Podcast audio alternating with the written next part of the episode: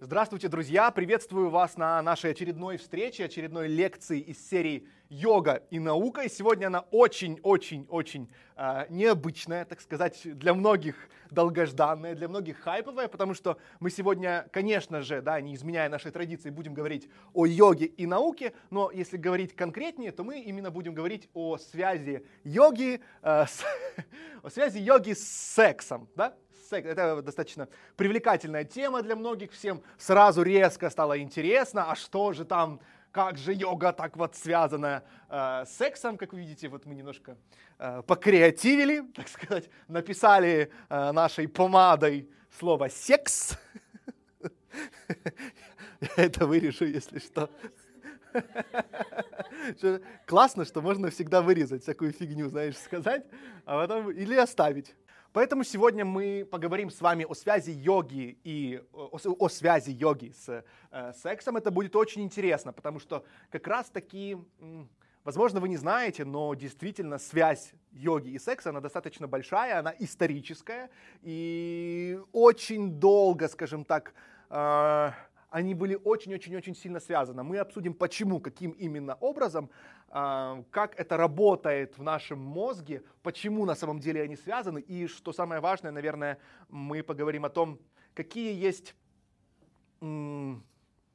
коварные пути, да, какие есть подводные камни в мире йоги и секса. На самом деле очень много спекуляций на эту тему, очень много э, странных теорий. Мы все их сегодня обсудим. Я как раз хочу э, вам об этом рассказать. Да, поэтому мы поговорим сегодня о связи йоги с э, сексом, поговорим об этом с научной точки зрения, узнаем, какие есть подводные камни в этой теме и узнаем на самом деле, что что тут есть очень-очень-очень интересного. Мы будем сегодня снова делать отсылки к тому, к чему мы уже делали в наших прошлых лекциях, к любимым много, многими э, Star Wars, к Звездным войнам, к светлой и темной стороне силы. На самом деле это действительно очень глубокая культурная концепция, которая э, хорошо отражает те вещи, которые происходят, э, происходили и происходят в мире йоги. Но давайте мы уже будем, собственно говоря, двигаться дальше и приступим. У меня самого так чешутся руки, да, чтобы все это с вами обсудить и самому развернуть эту тему, узнать, как она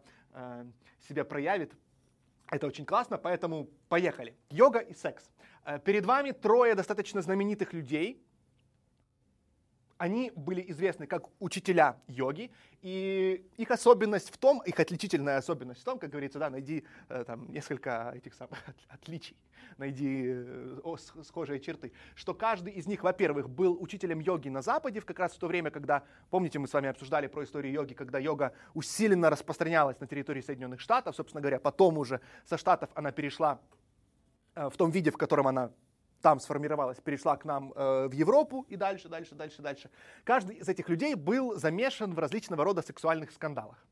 Собственно говоря, то, почему мы и взялись за тему э, йоги и секса, потому что, возможно, кому-то кажется, что темы никак не связаны друг с другом. Казалось бы, да, вот то, что мы обсуждали, путь раджа-йоги, путь духовного развития, да, и так далее, и так далее, путь обуздания э, ума, обуздания мыслей, контроля над умом. Причем тут вообще как бы такая низменная, да, вещь, как секс. Некоторые думают, что наоборот, да, мы знаем, что йога с сексом очень связаны, потому что вот есть э, в индийской архитектуре присутствуют всякие э, эротические да, э, скульптуры и, само собой, Камасутра. Мы об этом тоже сегодня поговорим, это будет очень интересно. Они невероятно сильно связаны.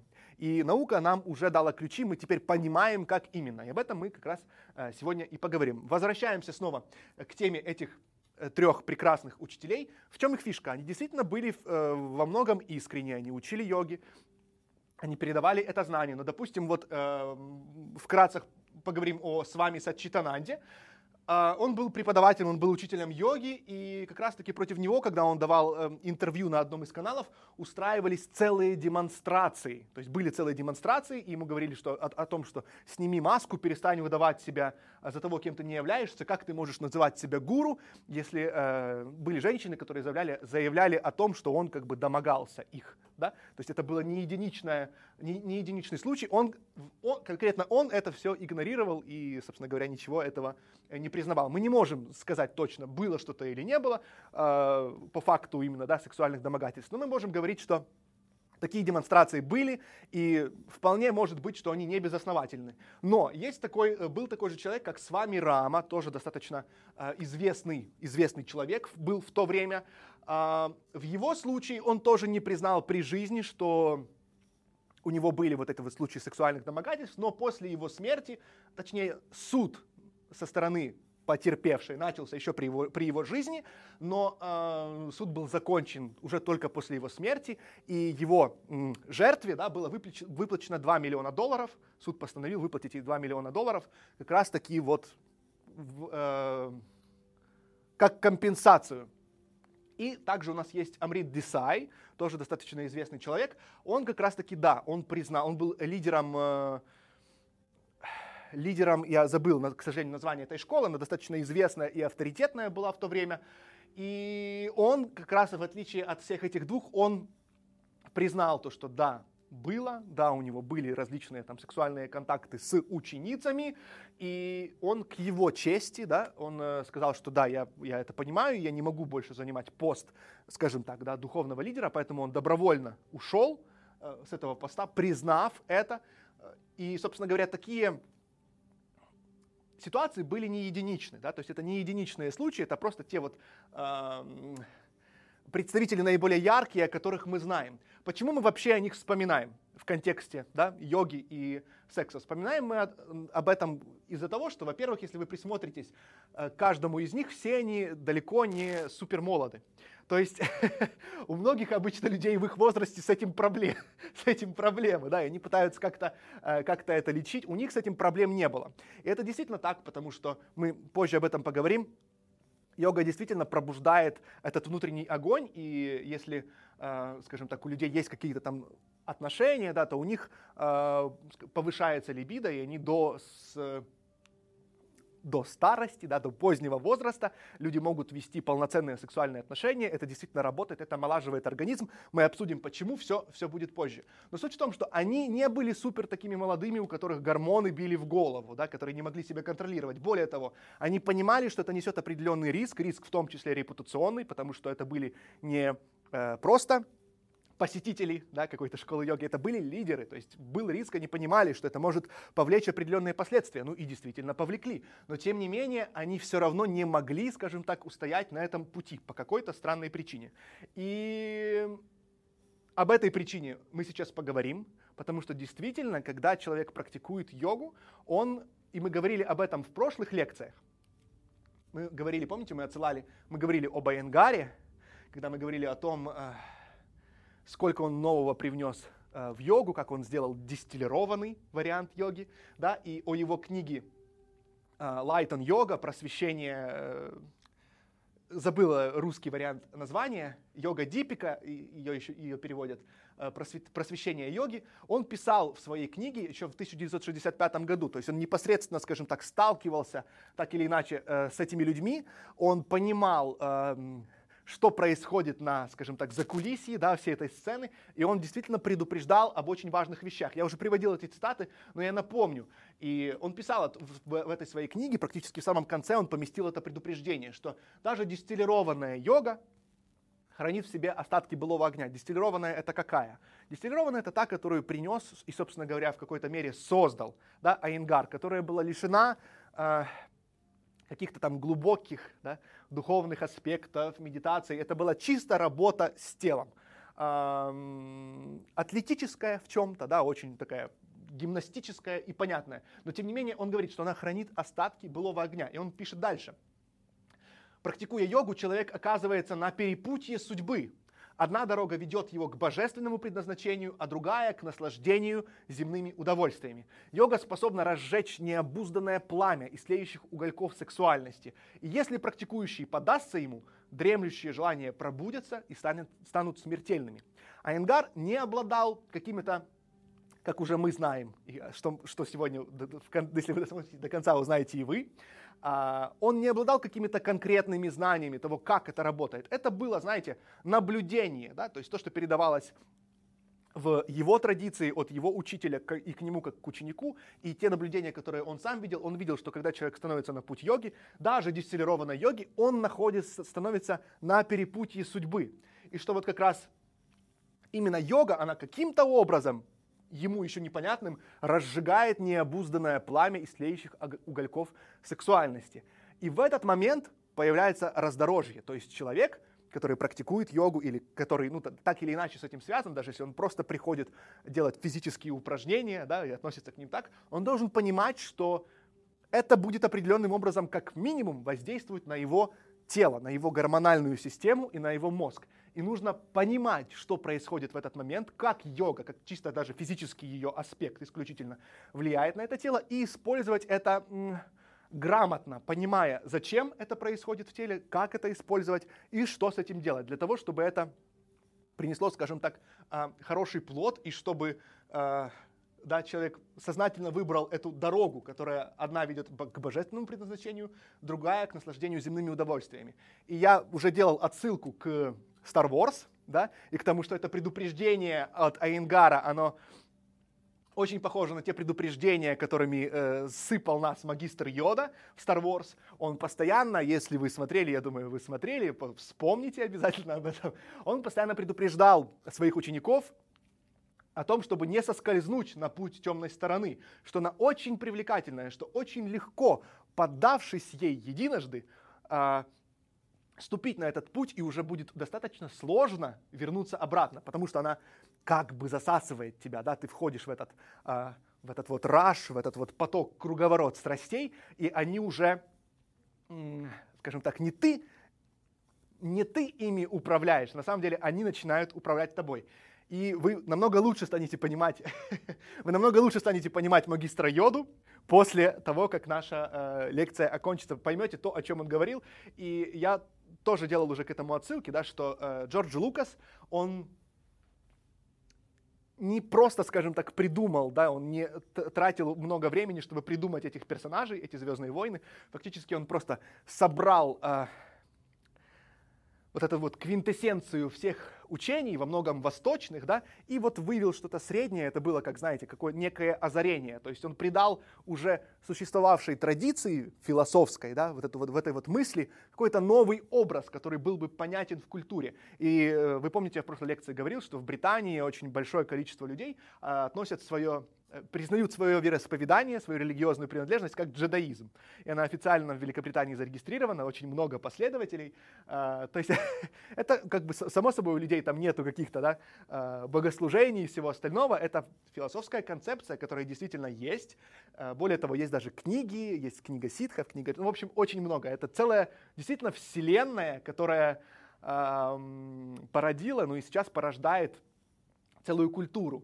И собственно говоря, об этом мы и будем говорить, да, о связи, о, о темной и светлой стороне силы, потому что очень-очень уж похоже, и, э, скажем так, если бы у нас не было «Звездных войн», я бы прибегал к каким-то другим аллегориям, но так как это э, культурная единица, как мем определенный в культуре, да, то будет очень легко к нему обращаться, чтобы вам было понятнее, да, о чем же идет речь, э, потому что действительно в Star Wars, да, давайте, давайте поговорим про Звездные войны, присутствует некая сила, которая пропитывает собой всю Вселенную, и есть, есть э, человек, который чувствителен, чувствительный к ней, люди, которые к ней чувствительны, и они учатся с этой силой взаимодействовать. То есть она по какому-то, в, каком-то, какой-то степени нейтральна. Джедаи, они находятся в гармонии с силой, соответственно, ситхи, да, они... Э, используют силу в своих эгоистичных целях. Это две, скажем так, разные ветки. Там еще были серые джедаи, но это уже отдельная тема, мы не будем углубляться. Мы просто говорим о том, что вот та сила, скажем так, которую, к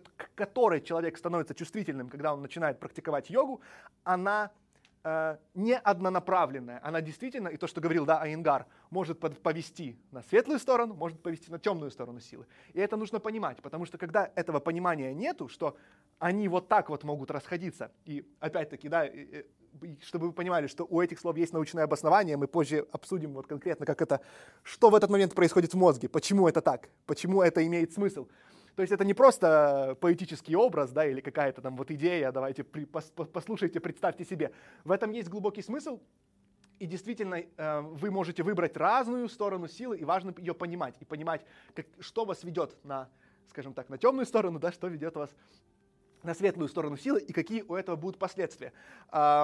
Продолжая какое-то время находиться в теме Star Wars, я предлагаю вам посмотреть таки как раз более внимательно на кодекс, на кодекс джедаев и кодекс ситхов. Да, рассмотрим кодекс джедаев. Отличная лекция, да, по йоге. а, Раз обсуждаю, серьезно, раз обсуждаем Star Wars. Прям, слушай, нужно это самое, когда гиков каких-то пригласить, типа, обсуждают Star Wars на лекции, елки, круто. Поэтому я предлагаю всерьез, в контексте, в разрезе йоги, рассмотреть как раз вот эти вот две стороны силы, и, возможно, вы никогда не читали, то для вас будет очень полезно, если вы читали, будет полезно повторить. Вы просто увидите вот эту вот разницу, потому что действительно э, в разрезе культуры, скажем так, очень классно показана вот эта вот разница. То есть как бы говорится вроде как бы об одном и том же, о силе, но с разных сторон. Поэтому давайте сначала, для начала рассмотрим кодекс джедаев. Итак, первое. Нет эмоций, есть только покой. Нет эмоций, есть только покой. Нет неведения, есть знание. Вы обратите внимание на то, что здесь, э, точнее, так вот вы потом рассмотрите в сравнении с кодексом ситхов, вы увидите эту разницу. Нет неведения, есть знание. Нет страстей, есть безмятежность. Нет хаоса, есть гармония. Нет смерти, есть великая сила. И если вы будете проводить параллели, вы четко увидите их с состоянием читаврити ниродха, с состоянием йоги. И теперь я предлагаю вам посмотреть на тот же кодекс, только кодекс уже ситхов, который говорит о той же самой силе, но о другом ее направлении. Итак, первое, да, здесь у нас было нет эмоций, есть только покой. Первое, с чего начинает кодекс ситхов, покой это ложь, есть только страсть. Идем дальше. Через страсть я получаю силу. С силой я получаю мощь. Обратите внимание на количество слов «я». Да? С мощью я получаю победу. С победой мои оковы рвутся, и великая сила освободит меня. А, сравните, опять-таки, да, это очень важно, с кодексом джедаев о том, насколько другое восприятие одной и той же реальности, одного и того же а, объекта дается. И если в конце мы говорим о том, что нет никакой смерти, есть одна великая сила, здесь идет речь о как раз-таки гармонии да, с этой некой силой, то здесь как раз-таки а, передается вот это вот, есть определенный путь, да, путь усилия, путь э, какой-то энергии, путь какой-то борьбы, и в результате это все, вот на самом деле, это, по-моему, по-моему, это очень иронично, что Кодекс Ситхов говорит о том, что с победой мои оковы рвутся, и в результате великая сила каким-то образом освободит меня. То есть перекладывается вот эта вот э, некая ответственность, как будто в результате, ну это мое субъективное восприятие, да, что в результате последователь кодекс, последователь кодекса ситхов все-таки не понимает, что происходит. Да, здесь есть вот эта вот сила, мощь, могущество, концентрация, вот это вот все, все, все в тебе вырастает, течет через тебя, но ты не понимаешь, зачем. И в результате идет перекладывание ответственности на, какую-то сверхъест... на какую-то магию. Да? И каким-то образом великая сила меня освободит. То есть все-таки есть понимание того, что э, нужна свобода, да? нужно это освобождение, но нет понимания того, что скажем так, как это достигается. Я бы даже в какой-то степени, мы могли бы поспекулировать, поиграться с этим и сказать, что это, э, ну, я не знаю, начальный уровень перед кодексом джедаев, да, то есть тут говорится, великая сила меня освободит. И сразу же после кодекса ситхов ты открываешь э, кодекс джедаев, да, и ты смотришь, хорошо, великая сила меня освободит. И кодекс джедаев объясняет, как. Как великая сила тебя освободит. И она тебе, скажем так, объясняет, каким образом это происходит. Это конкретный путь. Здесь, э, вы понимаете, о чем я говорю, да? Разницу между этими двумя путями.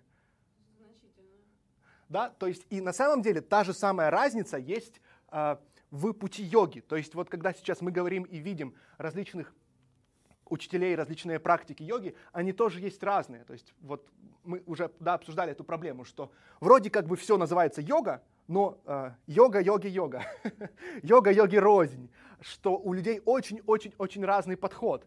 И если этот путь, он достаточно долгий, если вы вспомните то, те же Star Wars, да, оригинальное, э, оригинальное кино, то э, не всегда принимали в ученики на светлую сторону. Да, говорили, что в тебе слишком много страха, ты еще не готов, иди там где-то погуляй, поработай над собой, потом приходи.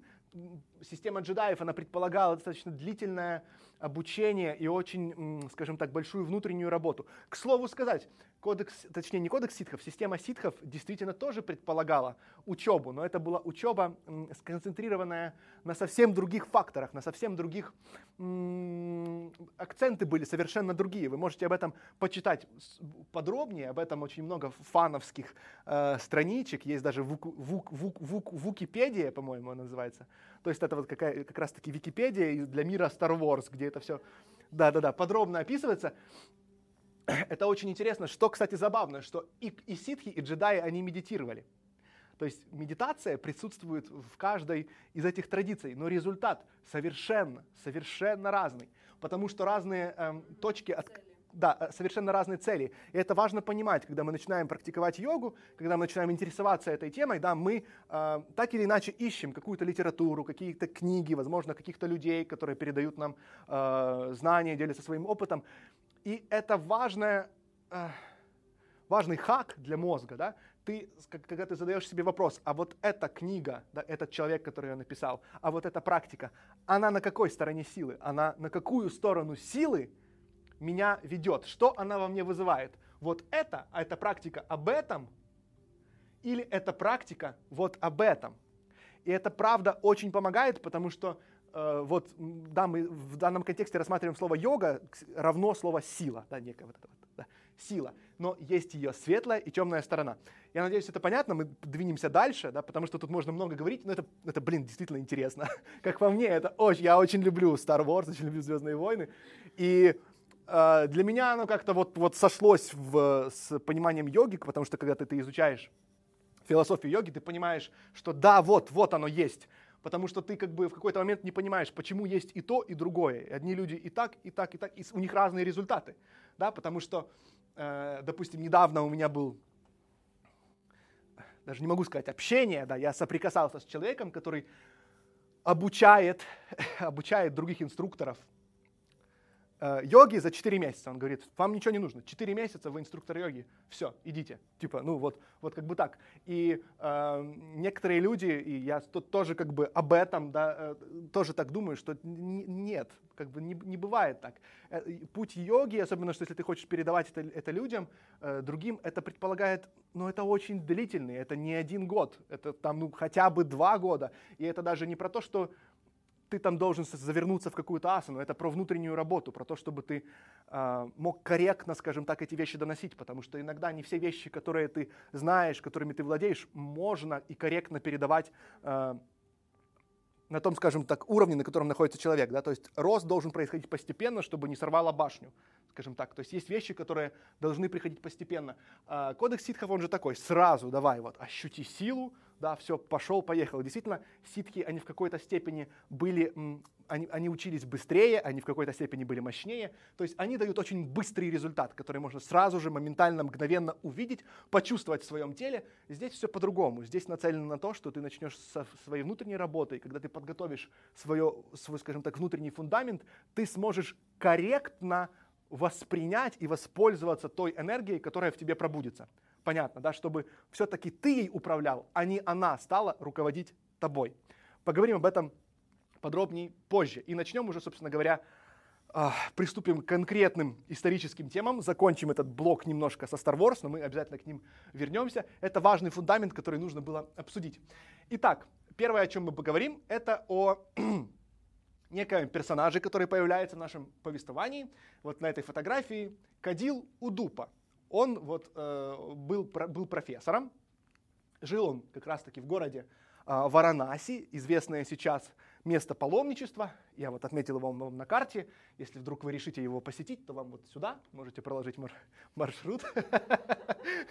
Тут рядышком можете вызвать Uber.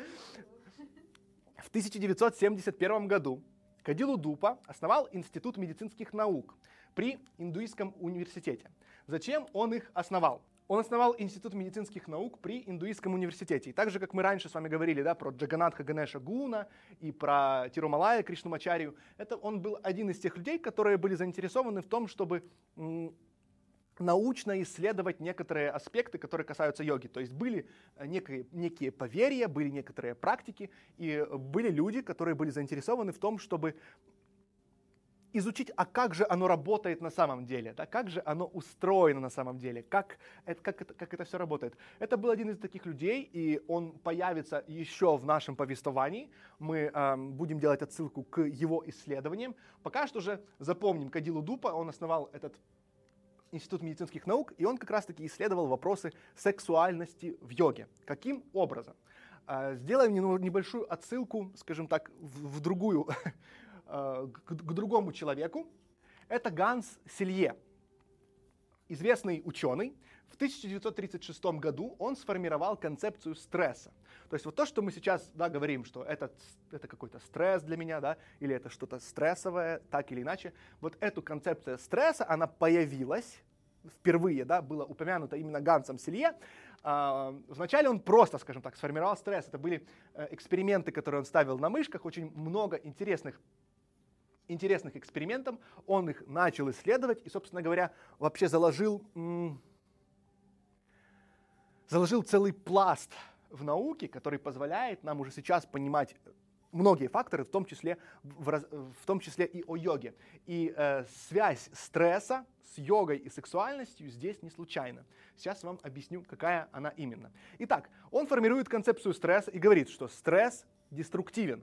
Стресс плохо влияет на состояние организма, и действительно он начинает, дегради- начинает деградировать, э, высшие центры, скажем так, да, они отключаются и так далее, и так далее.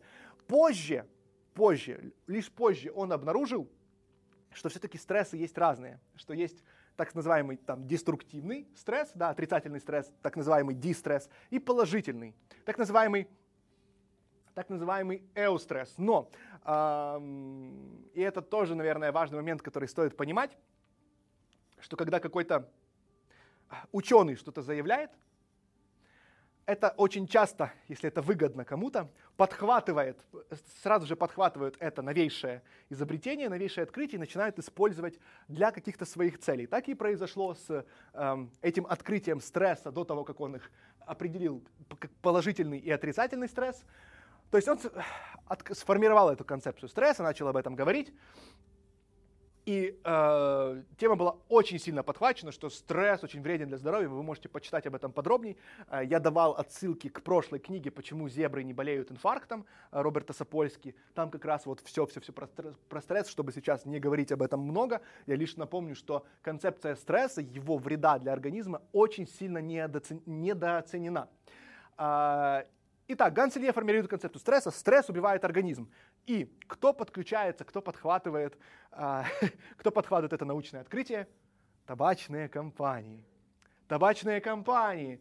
Э, и, собственно говоря, вы видите оригинальные, ори, да, вы видите оригинальные рекламные плакаты, которые были созданы как раз в то время, когда появилась концепция стресса. Camels, они сначала, да, вот назвали Camels. Smoke as many as you want, they never get on your nerves. Курите, пожалуйста, сколько угодно, типа это вообще на ваши нервы там, да. Стресс. Да, никак, никак, no, no stress, no stress. Действительно, табачные компании начали использовать эту концепцию э, борьбы со стрессом, что, пожалуйста, не стрессуйте, курите, потому что, да, есть эта концепция, что э, когда ты куришь, да, ты перестаешь нервничать, тебя это успокаивает. Что забавно, кстати, забавно об этом упомянуть, что на самом деле вот это вот антистрессовое воздействие курения, да, оно действительно есть.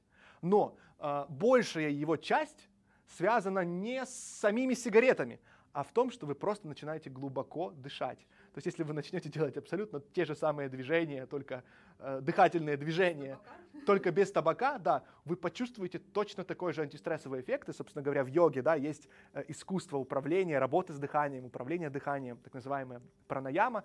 И вот самое элементарное — это начать глубоко да, и медленно дышать. Это действительно успокаивает наш ум, успокаивает сознание. Но, конечно, на этом не заработаешь, поэтому э, можно делать это вместе с сигаретами. И вот еще одна реклама. Uh, for people under pressure.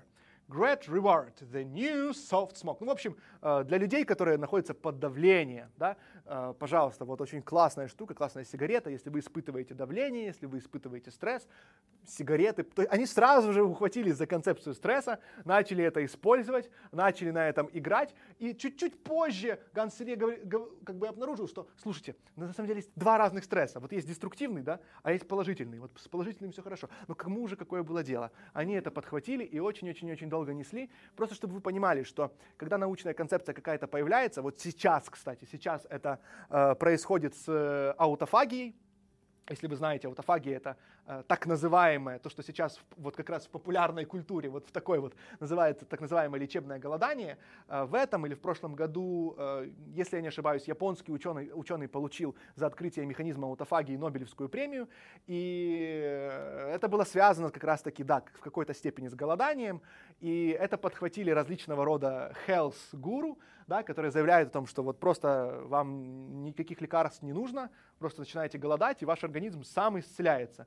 И это начинает набирать очень нездоровые часто обороты, да, то есть как бы люди начинают уходить в голод, и, конечно, да, у этого может быть определенная польза, и она, и она есть, но когда это делается без присмотра, скажем так, профессиональных медиков, профессиональных докторов, последствия могут быть очень-очень-очень-очень плачевными. И тут срабатывает ошибка выжившего, да, что как бы мы не узнаем о тех людях, которые в результате этого нехорошего опыта, если у них все закончилось очень плохо. Но обычно мы видим всех, кто говорит, да, я, у меня все прекрасно, я не ем там и прочее, прочее, прочее. Поэтому, ну и, собственно говоря, сам э, этот японский доктор, который открыл этот механизм, он, э, конечно же, ему уже прямо на конференциях задают вопрос о э, лечебном голодании, он это очень ну, как бы игнорирует. Вы можете посмотреть, как бы да, в Ютубе есть записи. Он очень плохо к этому относится, потому что есть как бы научная концепция, ее понять сложно. Людям обычно сложно думать, так уж мы устроены, да, мы хотим все упрощать, э, примитивизировать, и э, как бы они взяли эту концепцию, примитивизировали ее до нельзя, и ну вот сейчас как бы используют ее для того, чтобы часто продавать там тренинги по голоданию и прочее, прочее, прочее. То есть важно, чтобы это было, мы помним, да, о срединном пути, чтобы тут был, э, использовалось не только какое-то чувство, что да, да, это классно звучит, слушайте, голод, отлично, но и здравый смысл и понимание вообще, откуда растут ноги. Срединный путь, помним об этом. Итак, движемся дальше. Почему мы вообще да, говорим о стрессе? Сейчас вы все поймете, мы соберем этот пазл. У нас как раз таки большая, длинная мысль. Да? Э, сначала какие-то пазлы кажутся разрозненными, но потом вы увидите общую картинку, в которой все это складывается. Поэтому это тоже требует от вас неких интеллектуальных усилий, чтобы следить за мыслью, понимать это, все впитывать, складывать этот пазл. Поэтому старайтесь. Итак, концепция стресса начала развиваться дальше. И она, она, скажем так, была продолжена и развивалась дальше Уолтером Кенноном. Он был психофизиологом и физиологом. И, собственно говоря, он является автором термина реакции «бей или беги». Возможно, вы слышали о такой реакции, да? То есть понятно, что это. Не, как только э, животное, да, скажем так, живой, живой организм, ну, наверное, корректнее животное, испытывает реакцию стресса, какой-то опасности, то у него включается эта вот, скажем так, под, прошитая программа по умолчанию. Нужно либо бежать, либо либо атаковать. Да, то есть вы можете встретить эту реакцию у кошек, э, у собак, ну и, собственно говоря, других, других животных. И э, почему это важно? Вот Уолтер э, Кеннон, он, э, он заявил следующую мысль. После устранения или избежания угрозы организм испытывает общее истощение. Тело дрожит, появляется жажда. Длительный стресс и провоцирующие его состояние опасности могут привести к хроническому подавлению иммунной системы и, как следствие, к болезням. То есть вот то, что мы говорили да, про, концепцию, про концепцию стресса, что почему, почему табачные компании продавали, да, вот эти вот все э, штуки, чтобы устранить стресс, потому что, да, вот уже как бы он начал заявлять те, такие вещи, что это подавляет в общем иммунную систему, появляются самые разные болезни, процветают на этой почве. Эм, почему это важно? Почему мы говорим о концепции развития стресса и реакции «бей или беги»? Потому что в современном обществе у нас у нас, как у млекопитающих, да, как у представителей э, и, у, и у имеющих, скажем так, определенную животную прошивку, неизбежно возникает эта реакция э, «бей или беги». То есть там, наступил вам кто-то на ногу, да, или как, с чем-то вы столкнулись, эта реакция неизбежно включается в вашем организме. Но поскольку мы с вами э, не животные, то мы эту реакцию часто подавляем. То есть мы не бьем, да, я надеюсь, И очень часто бежать тоже особо некуда. Да? Как бы. Поэтому э, то, что мы делаем, делаем с этим стрессом, который у нас возникает, мы его подавляем. И вот как раз таки и это производит к подавлению иммунной системы. Именно к этому тоже апеллировали э, наши табачные компании, что вот мы подавляем много стресса, поэтому давайте как-то его вот, вот выражать, чтобы его не было, да, там, э, relax, take it easy и все такое. А, Почему это важно? Да? Следите, следите за мыслью, почему мы об этом говорим. То есть у нас концепция стресса развилась, мы теперь уже понимаем, что у нас есть вот это, как, как это работает, что есть некая реакция, которая запускается в ответ на стресс и подавление этой реакции, подавление э, того, к чему призывает эта реакция, ведет к подавлению иммунной системы и, как следствие, к болезням, собственно говоря, вообще к дисбалансу в организме. Идем дальше. Мы как раз говорим о высказывании, которое тоже очень важное, которое заявил Уолтер Кеннон. Он, напи- он написал, выживание для организма всегда важнее получения удовольствия. Из этого принципа следует, что стресс способен затушить пламя желания. Зато релаксация может создать ситуацию, при которой тлеющие угли разгораются огнем. И вот тут начинаете связывать этот пазл и то, что мы говорили с вами про стресс, да, про то, как он развивался, с йогой. И если вы э, смотрели прошлые лекции, мы много говорили о доказанной пользе йоги, йоги и о доказанной пользе йоги как раз связанной с релаксацией. Э, очень, много, э, очень много научной базы, потому что основная, скажем так, э, польза для организма, для тела, да, назовем это, это как раз-таки релаксационная. То есть действительно йога, она оказывает мощное антистрессовое воздействие на организм. И не в краткосрочной перспективе, то есть как будто, как обычно там с сигаретами, да, вы покурили, вам в конкретный момент на какое-то короткое, короткое количество времени стало легче, но, собственно говоря, это потом очень быстро возвращается. Если вы стабильно, регулярно практикуете путь йоги, вы практикуете, в том числе, даже, даже если вы просто практикуете асаны, корректно их практикуете, конечно, то в целом ваш уровень вот этой вот подверженности стрессу, он снижается. То есть ваш организм становится а, ваше тело становится намного более устойчиво к стрессу. То есть вот эта вот реакция «бей или беги», да, она возникает на порядок реже. Вы становитесь а, способны ее а, в какой-то степени контролировать, менее раздражительным. Да? И в результате этого что происходит? Да, выживание для организма всегда важнее, важнее получения удовольствия. Так как мы являемся биологическим организмом, и в нас есть этот прошитый инстинкт, который работает, так называемый рефлекс.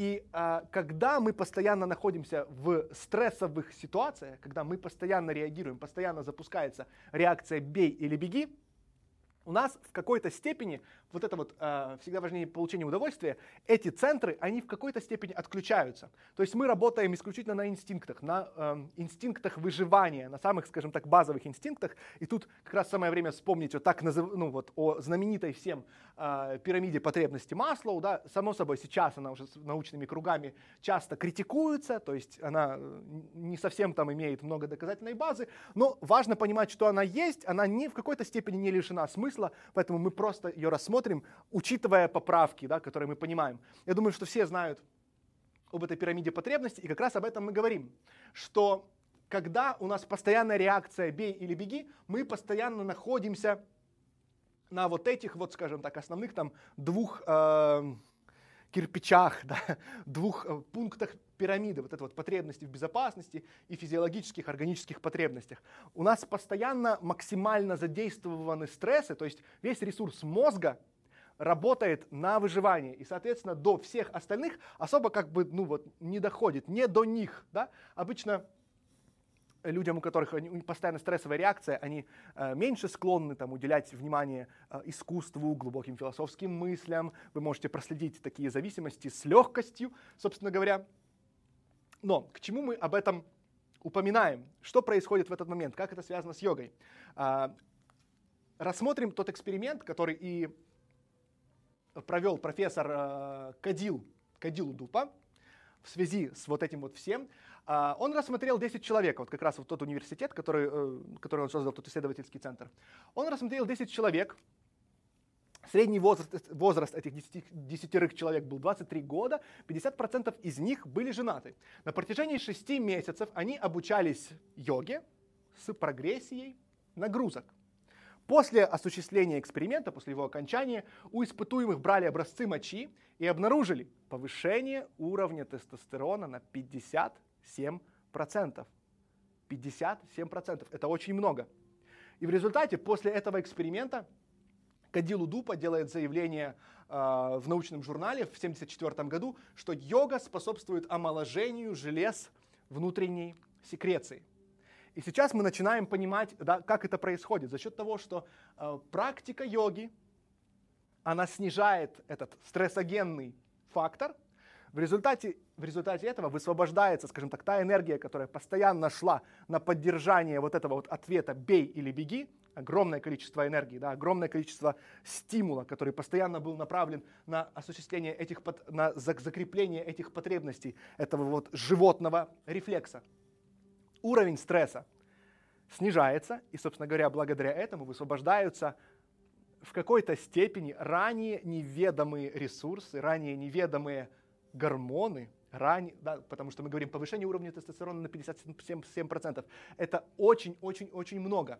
А, и, само собой, тестостерон в нашем организме оказывает на нас колоссальное влияние. Причем а, есть, скажем так, примитивное понимание тестостерона, что это мужской половой гормон и все. На самом деле нет. Тестостерон есть и в женском организме, и его роль не только в том, чтобы а, у мужчины было все в порядке с эрекцией. Да, это...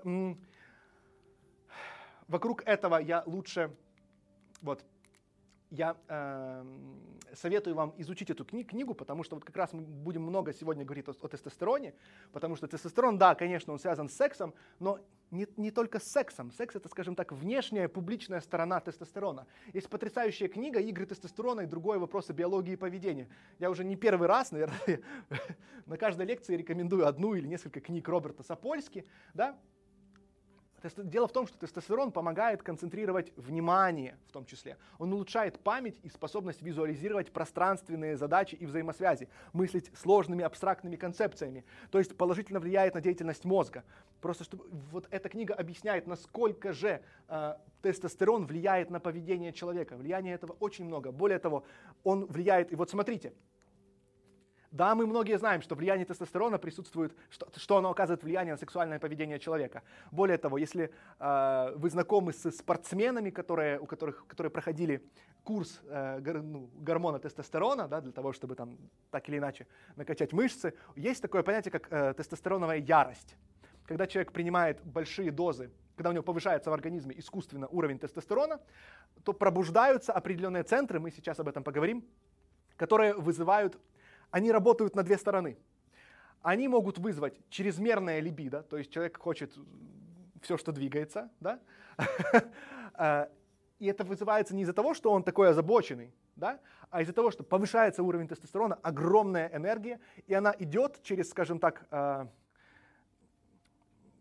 как, как бы так сказать, она идет по той дорожке, которая наиболее легко, наиболее проторенная. Да? То есть если, э, вот скажем так, этот путь выхода тестостерона наиболее всегда предпочитался этим человеком, был преимущественным и нету другого, он, скорее всего, будет вытекать через э, эти сферы реализации, то есть через сексуальное поведение повышенное э, и, возможно, через внешнюю агрессию, там, то, что есть тестостероновая ярость, возможно, вы слышали про такой э, термин, тоже, тоже часто бывает у спортсменов, они, когда они на этом курсе, они могут быть невероятно агрессивны, у них повышается вот эта вот агрессивность поведения, и очень сложно себя сдерживать. И э, как раз-таки Роберт Сапольский, это ученый, он не имеет ну, как, никакого отношения к, там, к йоге, да, ну, в общ, общем понимании этого слова.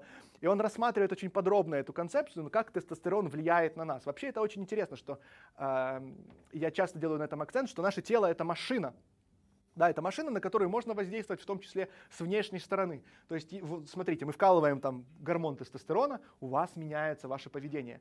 И что такое йога? Это как раз ну, по какой-то, в какой-то степени то же самое. Используя асаны, используя дыхание, используя изменение нашего физического тела в пространстве, мы меняем мы воздействуем на железы, железы внутренней секреции, мы меняем гормональный, в том числе, фон в нашем теле. И э, читаем книгу, понимаем, как гормональный фон хотя бы тот же тестостерон, хотя, скажем так, э, разные асаны вызывают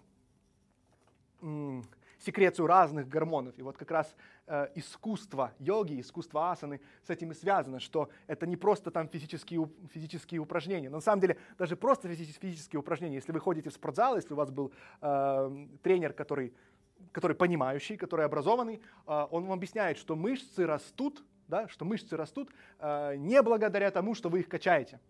Вы их качаете, ну как бы вы повреждаете свои мышечные ткани, а, организм, воспри... мозг идентифицирует, что ваши ткани мышц повредились, и в ответ на то, чтобы их заживить, выделяет тестостерон и гормон роста.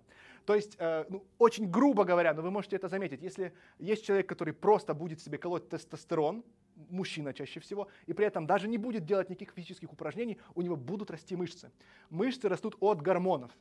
Конечно, у него будет лучше расти, если он будет заниматься, безусловно, да? но просто чтобы мы понимали, что изменение тела происходит за счет изменения гормонов. И искусственно внедряя себе гормон роста, тестостерон, там маленькая лекция по химке, по химиотерапии, вы можете увеличить э, размер мышц, но не стоит этого делать, особенно без присмотра доктора особенно без присмотра доктора, вот там будет потом проблем, ну, не будем, об, мы не об этом говорим.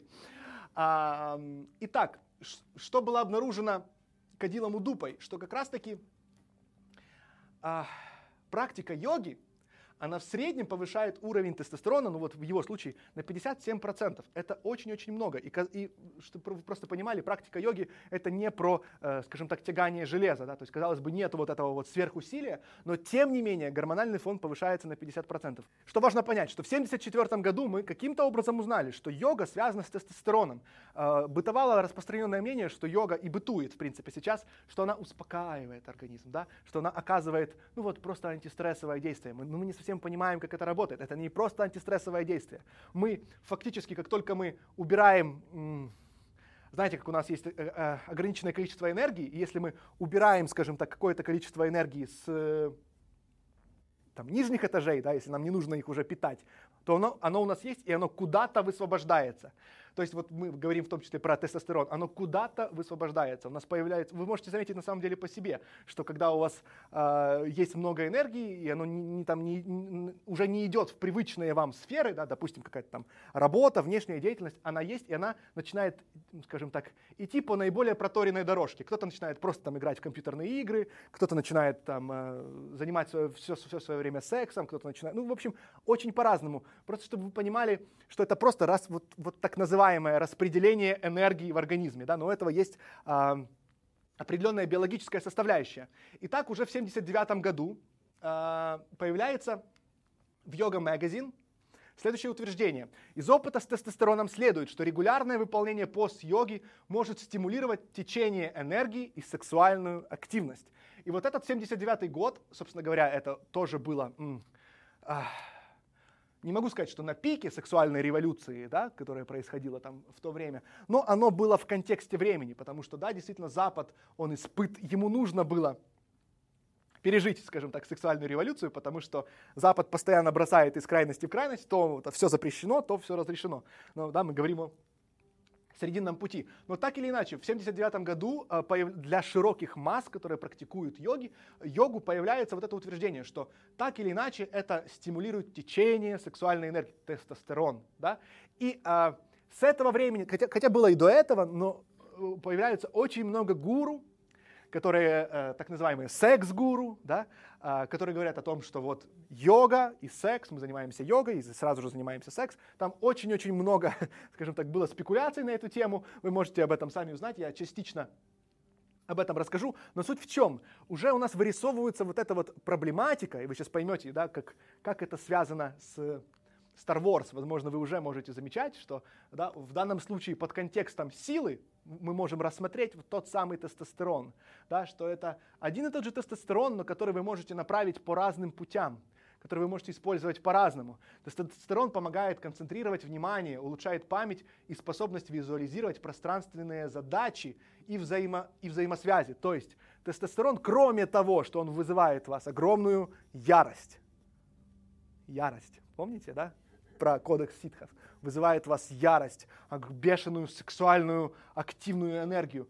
В том числе он может быть использован для того, чтобы концентрировать свое внимание, улучшает вашу память и способность мыслить, ну, как бы осмысливать более сложные концепции. Да? То есть есть сложные мыслительные конструкции, скажем так, для которых непростые, да? Которые нельзя вот так вот там, там елка зеленая, да, и все, как бы она простая мыслительная конструкция. Но есть более длительная мыслительная конструкция, более сложная. И если у нас в организме мы испытываем недостаток тестостерона, то нам очень сложно понять сложные концепции. А опять-таки вспоминаем прошлые лекции «Путь раджа-йоги», да, джняна-йоги, который подразумевает изучение, размышление, углубление в какую-то тему, направление внимания внутрь, а, анализ собственных мыслей, наблюдение за своими мыслями. Это огромное количество мыслительного ресурса. Именно поэтому, собственно говоря, асаны, э, йога, они рассматривают, что вам нужно здоровое, сбалансированное тело, чтобы вы могли медитировать, осуществлять мысли, осуществлять внутреннюю работу. Для этого нужно много ресурса внутреннего. То есть это, скажем так, активная работа, это качалка в какой-то степени для мозга. Да? Э, но при этом есть и всегда другой путь. Да? Который вы можете использовать с тем же самым тестостероном, который непосредственно связан с йогой. Да? Вспоминаем про 8 ступеней йоги, о которых мы говорили раньше. Яма, нияма, асна, пранаяма, пратихара, дхара, надхьяна, самадхи. И вспоминаем, что а, яма и нияма, вот эти вот как раз-таки моральные принципы, принципы ограничения, да, принципы изучения каких-то философских текстов, что делать, что не делать, они в самом начале находятся перед асаной. Некоторые говорят, что не обязательно все эти там э, ступени практиковать э, друг за другом, да, что они просто в целом описывают концепцию, что это не 8 ступеней, что это как бы некорректный перевод, да, что это 8 частей, как бы, то есть что нету какой-то градации. Э, в какой-то степени да, но я склонен считать, что все-таки нет, потому что, посмотрите, к примеру, да, на ту же асану. Если вы начинаете практиковать асаны, у вас, к примеру, в нашем контексте того, о чем мы сейчас говорим, э, повышается уровень тестостерона да? И вот то, что мы говорим, и начинает эта энергия течь в каком-то из наиболее проторенных путей. И вот перед тем, именно поэтому и говорится, что желательно освоить бы яму и не яму, то есть определенные моральные принципы, научить свое тело определенным ограничениям, внешней, внутренней чистоте, научить себя здесь в яме не яме у нас не причинение насилия, ни во внешних действиях, ни внутри. Да? То есть если ты уже освоил эти ступени, то когда ты начинаешь занимать, практиковать асаны, и в тебе поднимает, начинает пробуждаться эта энергия, здесь асана, пранаяма, да? начинает пробуждаться эта энергия, то она, скажем так, у, у, у тебя есть проторенная дорожка правильная, да, которая будет ну, образно выражаясь, поднимать энергию в нужном, направлять энергию в нужном направлении. Но если мы сразу же приступаем к асанам, и у нас нету этой базы, совершенно нету, то скорее всего, скорее всего, что энергия потечет по проторенной дорожке. И как бы вы будете, и это, ну, если вы давно практикуете йогу или вы там только начали, вы могли замечать подобное. То есть вот я сталкивался за 15 лет много, но как бы даже сейчас, да, уже когда я э, стал непосредственно преподавать, я сталкиваюсь, что люди там иногда пишут, говорят, вот я не знаю, я вроде асаны практикую, я вроде успокаиваюсь, но у меня потом какая-то в голове одержимость сексом происходит. То есть вот хочется постоянно, думаю там об этом и так далее, и так далее это действительно есть. И вы, собственно говоря, можете, можете это, и заме- это заметить. И когда у человека есть постоянный партнер, то как-то с этим проще, да, но у людей, у, которого, э, у которых этого по, по каким-то причинам нету, это может доставить огромное количество дискомфорта и направить вообще в целом целую жизнь в неправильное, не совсем корректное, скажем так, русло, после которого дальше мы, собственно говоря, ну, никак не пойдем, так это точно, то есть там будет не до протехары, не до дхараны, не до тхьята, так точно. То есть оно вот зависнет где-то здесь, и тут важно упомянуть, да, что э, есть ряд назовем это школ, что ли, или там целых направлений йоги, которые они говорят об этом, что, что они, есть школы йоги, которые находятся на темной стороне силы, э, они так не считают, конечно, да, они считают, что в этом и суть. То есть суть в том, что да, в тебе проявляется сексуальное желание, и что это не что-то не что-то, скажем так, нехорошее, да, и они, и они говорят, как в кодексе ситхов, да, что это страсть, она рождает во мне силу, она дает мне могущество. И вот как бы они движутся, они движутся внутрь этой страсти, внутрь различных сексуальных практик. Если вы вдруг не знали, ну, возможно, вы уже сталкивались с тем, что на почве йоги и под покровом йоги процветает большое количество так называемых тантрических практик, которые связаны порой с оргиями различными или с беспорядочным сексом, или с теми или иными сексуальными практиками. И, и э, к сожалению, Это не новая практика, это действительно, если вы были на прошлых лекциях, да, мы говорили о том, что в какой-то момент йога вырождалась в какой-то степени, скажем так, сил, э, темная сторона силы, да, она э, начинала в какой-то степени доминировать в истории, и появлялись целые тантрические культы, которые потом скатывались в самые низы, то есть там и в каннибализм, и в различные там действительно темная сторона силы, как бы она ведет не по правильному пути. И вместо того, чтобы э, эта энергия, которую вы пробуждаете внутри себя с помощью асан, да, чтобы она направила вас выше, ваш интеллект к развитию, ваш мозг к развитию более сложных, да, абстрактных тем, чтобы вы могли осмысливать более сложные мыслительные концепции, она направляет по, по самому животному пути. То есть, да, как мы, мы говорили опять-таки в прошлых книгах, я ссылался на книгу Ричарда Докинса «Эгоистичный ген», что в нас есть генетическая программа в нашем теле, изначально это как настройка по умолчанию, у которой есть своя цель. Цель простая – размножиться. Все. Это цель любой генетической программы, посмотрите на животных. Вокруг э, размножения, собственно говоря, крутится вся их жизнь в основном. Да? Пища, совокупление, там, сон, какая-то безопасность, все. Э, это, это то, что ими движет. И поэтому в нас это тоже есть. Если мы не развиваем свой мозг, если мы не развиваем эти сложные концепции, энергия будет течь по самому простому, по самому примитивному пути. Человек — это не незаконченный продукт. Это то, что мы лепим из себя. Потому что мы родились, мы не знали, мы не умели разговаривать, мы не умели читать, мы не умели писать. У нас была только возможность научиться этому, да, и многим другим вещам, которые мы сейчас умеем. Всему мы учимся. И то же самое — мы рождаемся, не умея думать, не умея размышлять. И э, в какой-то степени особенность того времени, в котором мы живем, заключается в том, что а нас этому-то особо и никто и не учит. Да, особо никто не учит нас критическому мышлению, тому, как размышлять, тому, как медитировать, как познавать себя, понимать, что я хочу.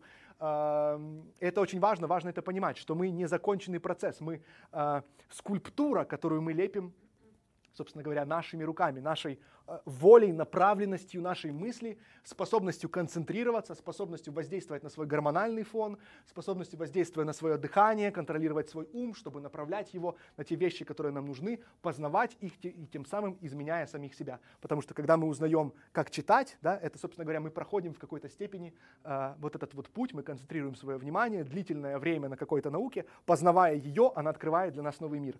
То же самое в йоге, мы концентрируем свое внимание уже на более, скажем так, внутренних процессах, да, мы направляем внимание внутрь и познаем, кто же есть я, что же это такое я и как с ним работать, что оно хочет, где то, что хочет мое тело, а где то, что хочу я. Но это уже отвлеченная тема, но было, наверное, важно о ней сказать. Возвращаемся дальше к экспериментам. Э, молодой человек, о котором я не мог вспомнить его имя, Ренат Минвалеев. Э, это наш, грубо говоря, соотечественник, а, он эм, проводил эксперименты, он регулярно их проводит. Он еще живой, вот у нас наш современник, он регулярно проводит эксперименты по йоге. В его эксперименте был небольшой эксперимент, но важный. Это было 7 мужчин и одна женщина, средний возраст 22-50 лет. И правда, эксперимент был достаточно простой. Э, испытуемые делали буджангасану или позу кобры, позу змеи. Удерживали ее 2-3 минуты. И сразу же после этого у них брали э, анализ. И, собственно говоря, замеряли до Буджангасаны и сразу же после. То есть не было вот этого вот шести месяцев да, продолжительной. То есть такой грубый, быстрый эксперимент. Но и при всем при этом уровень кортизола так называемого гормона стресса, да, упал на 11%. Как раз кортизол, раз уж мы заговорили тут о мышцах, он влияет на разрушение да, вашей, вашей мышечной ткани, э, гормон стресса. А тестостерон вырос на 13%. То есть сразу взяли кровь, один результат буджангасана, другой результат изменение гормонального фона просто феноменальное. Это всего лишь, всего лишь одна асана – всего лишь одна асана. Представьте себе, какой гормональный коктейль происходит, когда вы практикуете, допустим, час или два да, различные асаны, что происходит в э, вашем теле. Поэтому конкретно в этом случае, в результате этого исследования, мы видим, что даже одна асана, она э, уменьшает и уровень тестостерона, и одновременно с этим повышает, э, уменьшает уровень кортизола, простите, и увеличивает уровень тестостерона.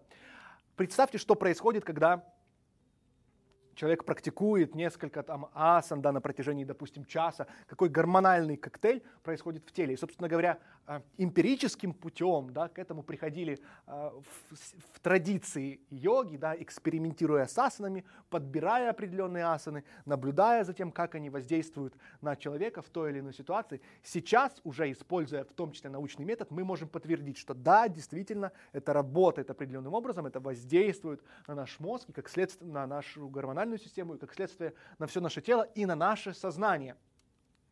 Поэтому выводом из данного исследования было то, что асаны способствуют увеличению уровня тестостерона. К примеру, если мы будем сравнивать с э, тем же бегом, да, как бы с другим видом физической активности, то бег не, спос, не способствует, скажем так, э, увеличению уровня тестостерона. Это не означает, что бег плох, да, я много раз об этом говорил, что э, аэробные, анаэробные нагрузки и йога — это три разных вещи.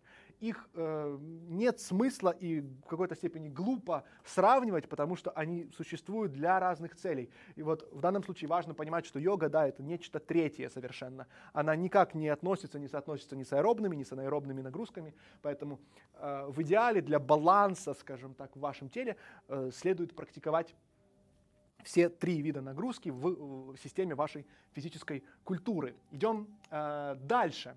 Э, на этой фотографии есть я. Вот, кстати, э, забавное, забавное стечение обстоятельств. Эта фотография была сделана ров, вот ровно день в день, ровно год назад так совпало, да, мне Facebook сегодня э, напомнил. О чем мы говорим? Что мы, мы будем говорить о Штыборе Досталике, такое странное у него имя. Э, итак, он был директором Института физиологической регуляции Чехословацкой академии наук. И, наверное, тот факт, что он был директором э, института именно Чехословацкой академии наук и определяет, почему у него такое имя. Штибор Досталек. Штибор Досталек. Вот. Э, это аппарат электроэнцефалограммы, и он как раз-таки и использовал его для изучения вопросов касательно йоги. В какой-то момент в своей жизни, в своей научной деятельности он заинтересовался темой йоги, у него были проблемы со здоровьем, со здоровьем, в результате чего он попробовал асаны, они ему существенно помогли, и он как человек науки заинтересовался, а что же, как же это работает. Да? И на, тот, на то время, используя данное приспособление, он э, решил изучить этот вопрос, Тут я тоже участвовал в одном эксперименте. Мы изучали влияние музыки на мозг. Это было очень интересно. Решил взять свою фотографию. Так вот, он решил исследовать, как же работает, э, что, что же происходит в мозге, какие, э, как там правильно, какие волны там начинают активизироваться. Да? То есть это э, все можно зафиксировать. И что он исследовал? Он исследовал не совсем асаны, он исследовал немножко другие практики, но они тоже имеют не, непосредственное отношение к йоге. Э, тут вы их видите, это так называемая маха-бандха, да? То есть я думаю, все знают или не знают, да, что это за практика. Мы, э, хорошо есть так, так называемая маха-бандха, которая состоит из мула, удияна и джиландхара бандхи. Это э, некоторые внутренние замки, которые мы делаем. То есть вот тут вот нарисовано ее выполнение. Э, оно делается, скажем так, в этой позе. Да, оно может выполняться также стоя. Здесь вот хорошо показано. Тут мы, скажем так, сжимаем, активизируем э, вот область, скажем так, в нашем копчике, мы поджимаем, как будто бы вот мы хотим, очень сильно хотим в туалет, но не пускаем, да, мы э, напрягаем вот этот вот область сфинктера, вот мы ее напрягаем, втягиваем как будто. Это, это мула бандха. Удияна бандха – это втягивание живота за счет, э, мы выдыхаем воздух и, скажем так, втягиваем его внутрь, но не совсем втягиваем, оно как бы такой вот вакуум создается, он втягивается. И джаландхара бандха мы используем э, эти, эти, эти, скажем так, бандхи, они в некоторых асан, асанах, они, э, естественно, возникают, да, допустим, там, особенно у Диана бандха, Джаландхара бандха, это так называемый вот этот вот замок, когда мы подбородок прижимаем к груди, мы делаем Джаландхара бандху, то есть активизируем вот этот вот центр. Это старинные практики, которые использовались э, в йоге, и они не лишены, э, опять-таки, того же э, смысла, той темы, о которой мы с вами говорим. Э, в данном случае эти бандхи действительно оказывают влияние на гормональную систему, и э, в том числе скажем так, в сочетании с этими бандхами используются определенные дыхатель, часто используются дыхательные упражнения. То есть это может быть, если мы говорим про маха-бандху, то это задержка дыхания, они все делаются на выдохе, да? но есть также такие практики, как агнисара, бхастрика и капалабхати, они тоже часто делаются в, таком, в том или ином сочетании бандх, да, бандхи, внутренних этих замков, и э, используется быстрое учащенное дыхание, то есть некоторая гипервентиляция. Да, мы уже не, не единожды упоминали о гипервентиляции и о ее э, негативных последствиях, если оно делается в длительном промежутке времени, без понимания смысла, но в краткосрочные, скажем так, коротенькие, да, такие небольшие э, сессии гипервентиляции, они могут э, оживить, то есть можно почувствовать, скажем так, ее эффект сразу же, сразу же. Но э, Штибор Досталик решил исследовать это именно поглубже. Поэтому исследовали э, влияние агнисары, быстрого учащенного дыхания, влияние гипервентиляции, техники, которая используется в йоге, собственно говоря, поэтому мы ее и э, рассматриваем. И что он обнаружил? Он обнаружил, что в то время, когда делается Капалабхати, то есть каким образом у нас делается в Капалабхати, вот человек, видите, вот так вот, вот он становится или вот так вот он садится, это таким образом может делаться. И он делает, сессию, э, он делает резкие выдохи и с одновременным как бы втягиванием живота, то есть идет сокращение мышц брюшного пресса, и это, как знаете, кожаные, э, э, как, как мехи кузнеца, да, кузнечные мехи. Делается, я, к сожалению, у меня сейчас небольшая аллергия, не смогу вам показать, как это делается, потому что придется выдыхать через нос. вот. Поэтому э, сокращаются мышцы брюшного пресса, за счет этого происходят э, резкие выдохи, и таким образом, ну, кроме воздействия гипервентиляции, происходит еще кое-что важное. Именно на этом аспекте в данном случае будет акцентировано внимание. Кроме того, что происходит гипервентиляция, э, происходит массаж существенный массаж, и вот все вот эти вот удьяна, бандха, да, э, втягивание живота, быстро или медленно, в этот момент происходит массаж внутренних стенок э, органов, которые находятся вот в брюшной полости. И это действительно очень интересно, потому что кроме этих э, практика Палабхати есть еще так называемый наули, то есть различное вот взаимодействие с животом. Возможно, мы видели, как вот такие вот да, волны там пускают э, по животу.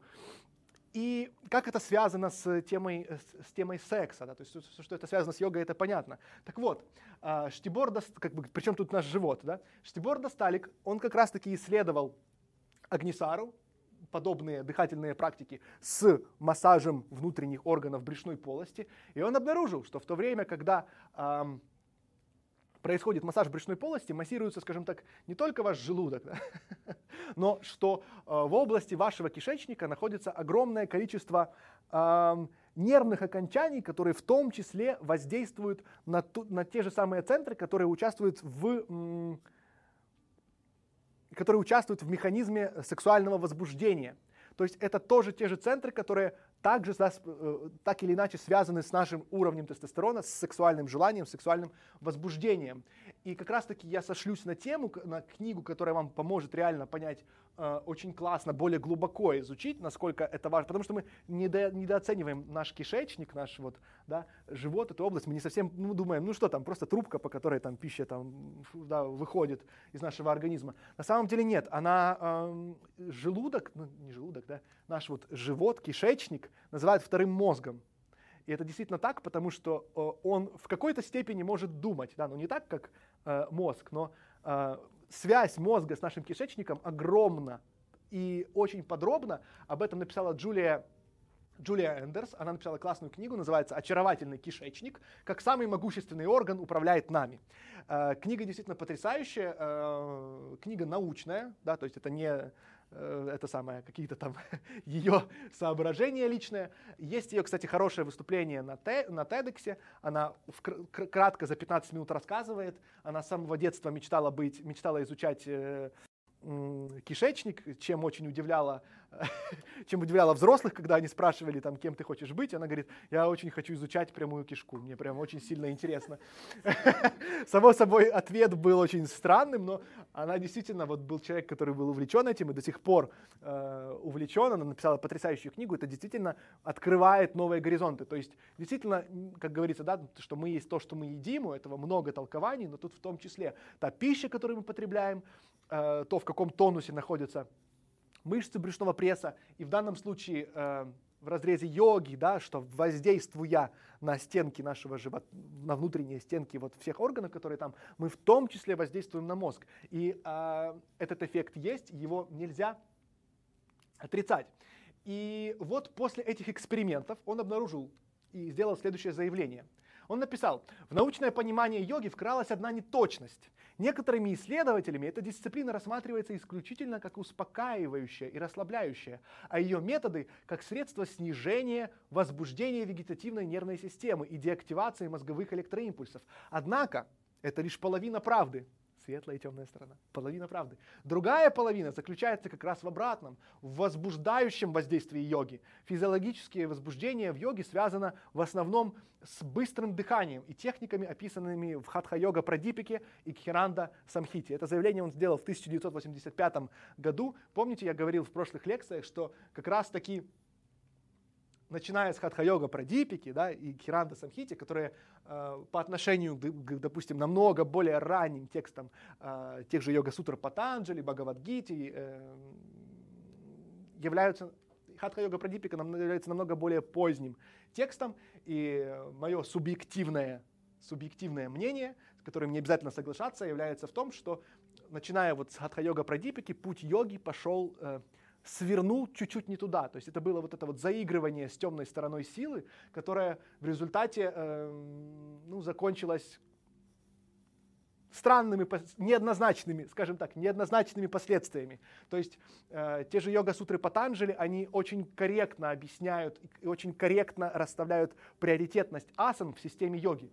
Хатха-йога делает сдвиг на внешнее, на, на более важное значение внешней стороны, э, формы да, йоги, чем на ее э, содержание. И там уже вы начинаете, ну, если вы читали Хатха-йога Прадипику или будете читать, вы уже там увидите э, намеки и заигрывание с сексуальными практиками, э, с тем, чтобы найти для себя партнершу, с которой можно практиковать разные изощренные вещи. Э, в Киранда Самхите и позже, собственно говоря, это уже продолжается. И некоторые достаточно уважаемые э, исследователи, скажем так, йоги, это тоже их мнение, которое имеет место быть, считают и ссылаясь, само собой, на подобные древние тексты, и беря, беря их за основу, э, считают, что, в принципе, это нормально, как бы это, это там есть, поэтому почему бы нам это не практиковать, если это там было. И тут как бы сложно говорить, что прав, прав этот человек или нет, да, это его мнение, но э, ту ясность, которую я бы хотел внести, в мир да, и в сообщество йоги, это в том, чтобы задавать просто внутри себя вопрос, к какой стороне силы относится то или иное утверждение или тот или иной вывод. Потому что, да, вот э, как заявление, которое он сделал, когда исследовал Uh, простите, как Штибор достали, какое, какое заявление он сделал, что как бы практика, да, успокаивающая, расслабляющая, но это лишь половины правды. Она одновременно с этим, наоборот, активирует, да, вегетативную э, нервную систему, возбуждает и вот эти вот быстрые техники, быстрое дыхание и техники, описанные в хатха-йога прадипике, то есть не те техники йоги, которые описывались э, в раджа-йоге, ну, э, простите, ну, да, это относится к раджа-йоге, э, йога-сутры Патанджали. Действительно, йога-сутры Патанджали, они делают правильный акцент. Вот они говорят о так называемых в этих восьми ступеней, яма, нияма, асана, пранаяма. И об асанах сказано очень немного в йога-сутрах Патанджали. Говорится ой, очень много переводов. Кстати, пользуясь случаем, анонсирую, что э, будет, э, переводов существует очень много, но на русском языке наиболее доступны 11. 11 разных переводов. Э, они, в принципе, об одном, но э, санскрит такой язык, который можно очень по-разному переводить. Да? И э, поэтому существуют целые выпуски под, подсрочных переводов йога-сутры Патанджали, когда э, одна и та же ш, э, сутра или шлока, простите, идет вот э, все 11 переводов на одной странице по одной сутре, ты как бы можешь сразу же сравнивать, это очень удобно.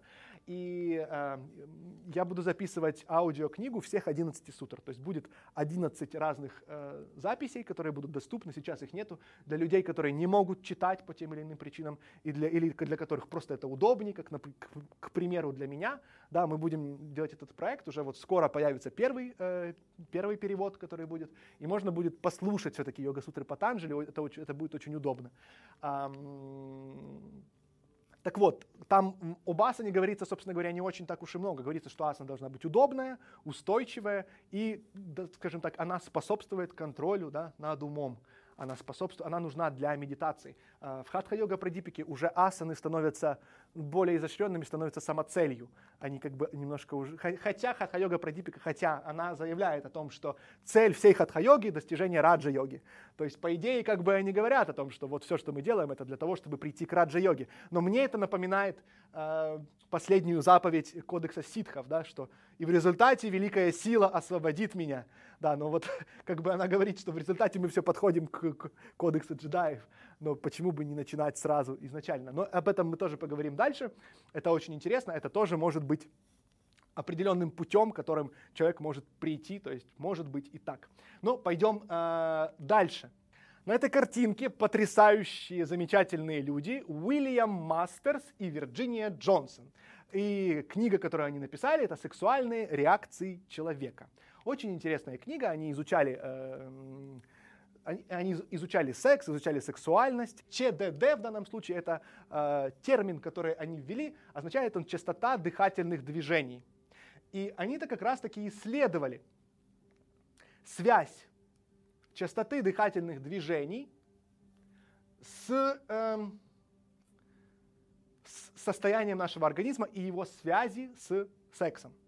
А, почему мы об этом говорим? Потому что эм, в йоге, когда вы даже занимаете какую-то другую асану, с изменением физически, с изменением позы вашего тела, с изменением асаны, меняется состояние вашего дыхания. И вот как раз есть таки прямая связь между частотой э, дыхательных движений и состоянием организма. Так вот, к чему, о чем мы говорим? Они исследовали следующее, что при, скажем так, достижении пиков сильных оргазмов частота дыхательных движений составляет, да, как скорость, 40 э, дыхательных движений в минуту. Это в три раза больше, чем э, количество дыхательных движений, частота, частота дыхательных движений в э, состоянии покоя. Да? То есть э, пик сильных оргазм связан с изменением э, частоты дыхательных движений. Да? Вы можете понаблюдать за собой, у вас действительно меняется дыхание, э, в целом во время секса и, конечно же, во время оргазмов. В сравнении этой частоты дыхательных движений, допустим, с той же бхастрикой, одна из дыхательных практик, которая практикуется в йоге, чаще всего в э, хатха-йоге, является 120-140 дыхательных движений в минуту. То есть намного, намного чаще, чем в, э, при, при пике оргазмов. Конкретнее говоря, в 5-6 раз быстрее, чем при э, пике сильных оргазмов. И это очень важно, мы сейчас поговорим почему. И тут мы наблюдаем, что как раз таки бхастрика, да, она быстрее в несколько раз, количество частоты дыхательных движений в несколько раз выше, чем э, количество дыхательных движений при пике сильных оргазмов. И была обнаружена и обратная реакция. Я позже приведу вам пример эксперимента, который, скажем так, заходил с обратной стороны, стороны его осуществляли не Уильям Мастерс и Вирджиния Джонсон, э, это была другая исследовательница, но исследовали как раз-таки обратную сторону. То есть, что, а что будет, если мы просто, скажем так, дадим задачу дышать чаще, что в этот момент будет происходить в мозге, какие центры будут а, активироваться, то есть присутствует ли вот эта вот обратная связь, да, как с одной стороны, так и с другой. Вот то, что мы часто используем, когда мы говорим о э, йоги. И что они обнаружили? Что происходит в мозге человека при увеличении частоты дыхательных э, движений? В данном, на данном рисунке да, вы видите э, мозг человека, и, как вы знаете, есть, скажем так, более так называемые древние отделы мозга. В данном случае мы сосредоточимся на так называемом гипоталамусе, который э, регулирует температуру тела, чувство голода, жажды и другие функции. То есть, скажем так, вот то, что мы говорили, некие функции да, выживания, да, вот этот вот ответ на, ответ на стресс, да, вот эта вот реакция «бей или беги», э, она находится вот-вот-вот здесь, вот в теле гипоталамуса. Более конкретно мы посмотрим дальше. Если где-то ошибаюсь, мои научные Э, друзья, надеюсь, меня поправят, и я внесу это, поэтому заранее прошу меня простить как э, непрофессионала в данной сфере. есть так называемая кора мозга, да, которая развилась значительно позже, и как раз-таки в коре головного мозга присутствует большая часть назовем это, абстрактных вещей, да, то есть это мышление, сознание, речь, слух, вкус, осязание, а, какие-то основные движения, зрение, то есть более сложные функции, более, скажем так, развитые, которые касаются осознавания, мышления, восприятия, они относятся как раз к коре головного мозга. И почему это важно? Сейчас мы обратимся к одному а, немецкому психиатру, его звали Торстен Пасси. Он э, из медицинской школы Ганноверского университета, и он выдвинул очень интересную теорию сексуальной гипервентиляции. Да? То есть мы сейчас говорим о э, дыхании, о связи дыхания, о связи дыхания с йогой. Так вот, в своей теории он выдвинул следующую мысль. Он написал, снижение реакции коры, да, более сложных, скажем так, намного позже развившихся отделов мозга эволюционно, снижение реакции коры приводит к переключению мозга в более примитивный режим работы. Помните то, о чем мы с вами говорили, да, про эти вот разные потребности, который характеризуется усилением эмоций, уменьшением самоконтроля и углублением сексуальных ощущений.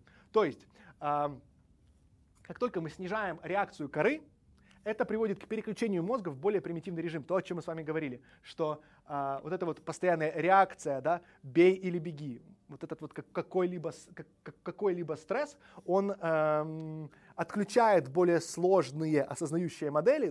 Какая связь того, о чем мы говорим, с экспериментом, который э, с тем исследованием, которое проводили э, Мастерс и Вирджиния Джонсон. Дело в том, что как раз-таки увеличение частоты дыхательных движений они, э, и, вот возникновение этой гипер, гипервентиляции, да, вот эта вот сексуальная гипервентиляция, это то, что и происходит.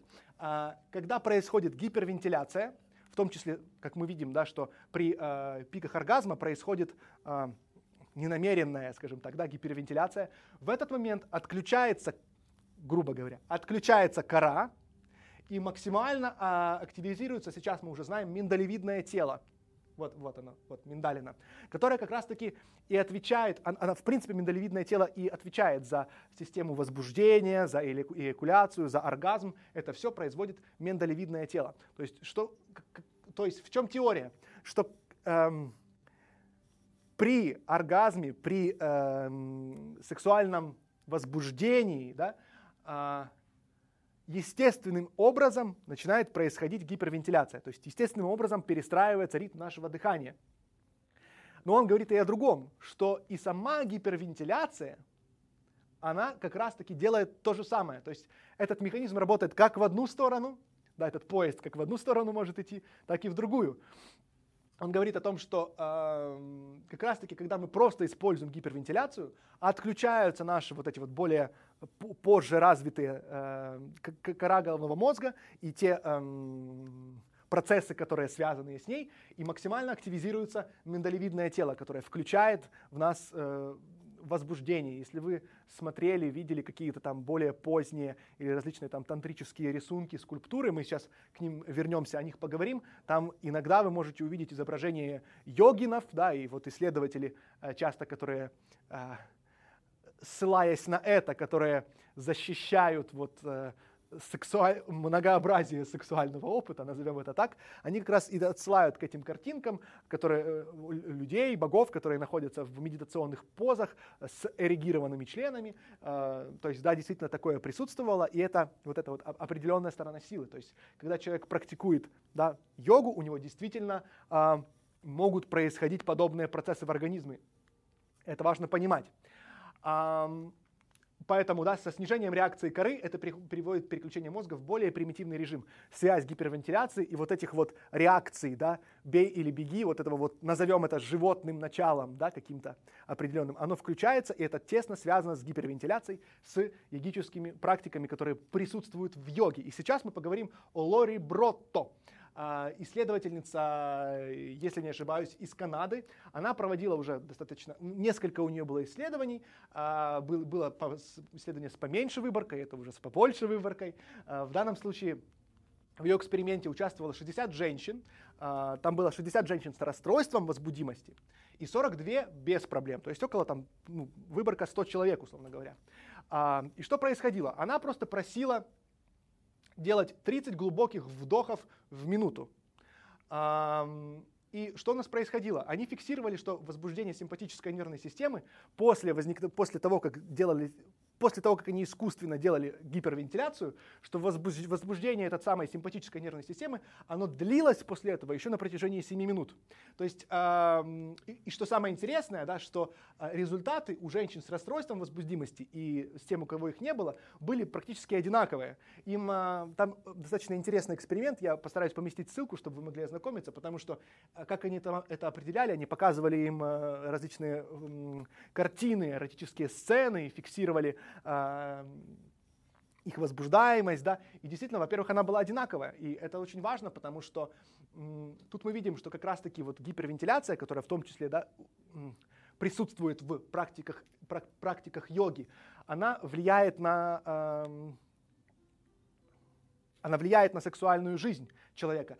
И в данной, в, в данной встрече я не привел этот эксперимент, но мы позже как-нибудь на него сошлемся.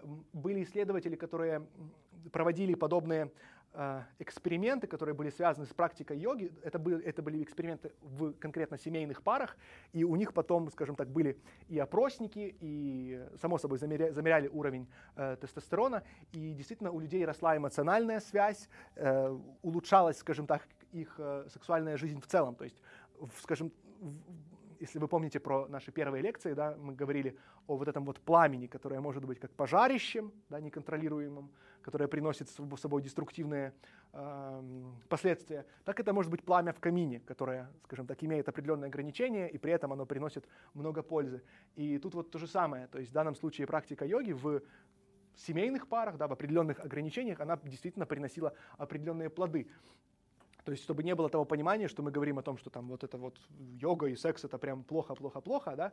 Э, фишка в том, что как мы это используем, да, куда мы это направляем. Это безграничное пламя, которое начинает вот полностью бушевать повсюду, или это ограниченный, скажем так, огонь, потому что э, в йоге, в философии Индии присутствует э, определенная, скажем так, эволюция этапов, жизненных этапов в жизни человека, так называемая артха, кама и мокша, да, достижение артхи, камы и мокши. Э, артха — это некое богатство, э, скажем так, внешний успех в деятельности. Кама — это успех в реализации своих чувственных потребностей, да, в том числе это э, какие-то сексуальные отношения. И мокша — это уже, скажем так, более высший уровень, то, о чем мы говорим, это цель йоги, да, достижение назовем это просветлением, да, мокши, нирваны, то есть реализация э, высших духовных потребностей. И э, в йоге, скажем так, нет отрицания того, что там важна только мокша, да, или важна, важна только кама или артха. Это рассматривается как цельная концепция, что в идеале они все могут быть реализованы, и это, скажем так, балансирует э, человека, балансирует его путь в этой жизни. Но поговорим о следующих экспериментах. Э, данные эксперименты проводили Питер Милнер и Джеймс Олдс. Питер Милнер являлся нейробиологом и психофизиологом, он, это его э, недавняя относительно фотография, он относительно недавно, недавно ушел из жизни. И Джеймс Олдс, он ушел из жизни достаточно рано, он в принципе является одним из основателей современной нейробиологии. И это очень интересно. Его эксперимент, э, вы, возможно, слышали о нем, он э, наделал шуму. Да? В чем фишка? Возможно, вы знали о них. Именно они являются а, открывателями, да, теми людьми, которые открыли центр удовольствия. И я сделал пометочку, что очень важно. А, позже было обнаружено, что это не совсем корректно говорить, называть его не совсем центр удовольствия в мозге, а центр именно а, ожидания удовольствия. Я поместил, да, поместил, отлично. Это именно центр ожидания удовольствия. В чем был смысл эксперимента? Возможно, вы слышали о нем. А, эксперимент, как часто бывает, делался над мышками. А, была мышка, к которой подсоединили электрод, который стимулировал предполагаемую зону, вот этот вот так предполагаемый центр удовольствия, центр вознаграждения. И была определенная кнопочка у нее в клеточке, нажимая на которую происходил, э, пускался заряд, и, собственно говоря, этот центр удовольствия активизировался. То есть э, мышка получала внутренний вот этот вот отклик, да, гормональный. И что было интересно, что эти мышки опустились до того, эти мышки в результате э, того, что у них был выбор, они сами могли, сами могли активизировать центр удовольствия. В результате это привело к тому, что они начали э, постоянно нажать на кнопочку, и это привело к тому, что они, ну, что они испытывали этот импульс около 700 раз в час. То есть они, а, имея возможность постоянно испытывать, э, активизировать центр удовольствия, они постоянно его активизировали, и что очень важно, и что самое интересное, что они не просто его активизировали, а что они переставали кушать. И в результате умирали от истощения. И это действительно был удивительный эксперимент, очень важный для нашей современной цивилизации. Я чуть позже скажу почему. Да, я написал, если крысе, крысе, крысе, крысе, если крысе предоставить, крысе, если крысе предоставить выбор между стимулированием переднего мозга или едой, то она будет стимулировать передний мозг до истощения. Это действительно правда очень, как бы казалось бы, иррационально, очень странно, очень удивительно, но это так. И понимая то, что мы тоже являемся млекопитающими, и что у нас заложен, скажем так, один и тот же, да, генетически, в какой-то, в какой-то степени, одна и та же программа, одна и та же животная программа, то мы в чем-то э, похожи. И многие современные компании используют это. Они используют э, воздействие на центр ожидания удовольствия э, в какой-то степени мы можем назвать это, да, манипулируя нами. И я сейчас приведу вас к мысли, почему это а, связано с йогой, почему это связано с сексом.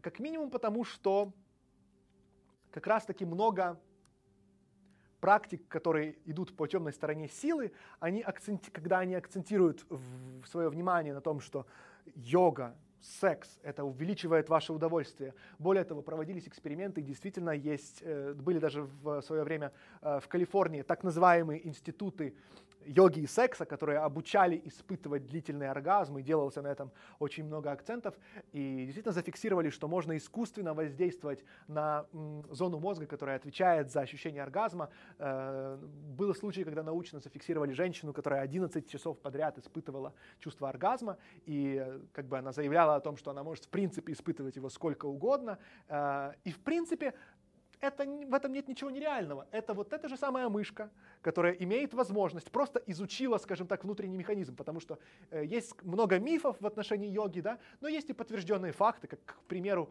действительно было подтверждено, что йоги могут э, контролировать там регулировать уровень нагревания температуры своей ладошки, то есть какой-то конкретной конечности. Да?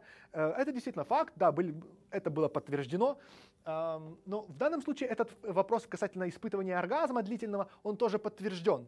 И э, некоторые школы йоги, они, скажем так, акцентируют на этом внимание, что вот мы занимаемся йогой, и вот то, о чем я часто говорю, э, задавать себе вопрос, а зачем? Да? А, зачем а зачем делать асаны? А зачем медитировать?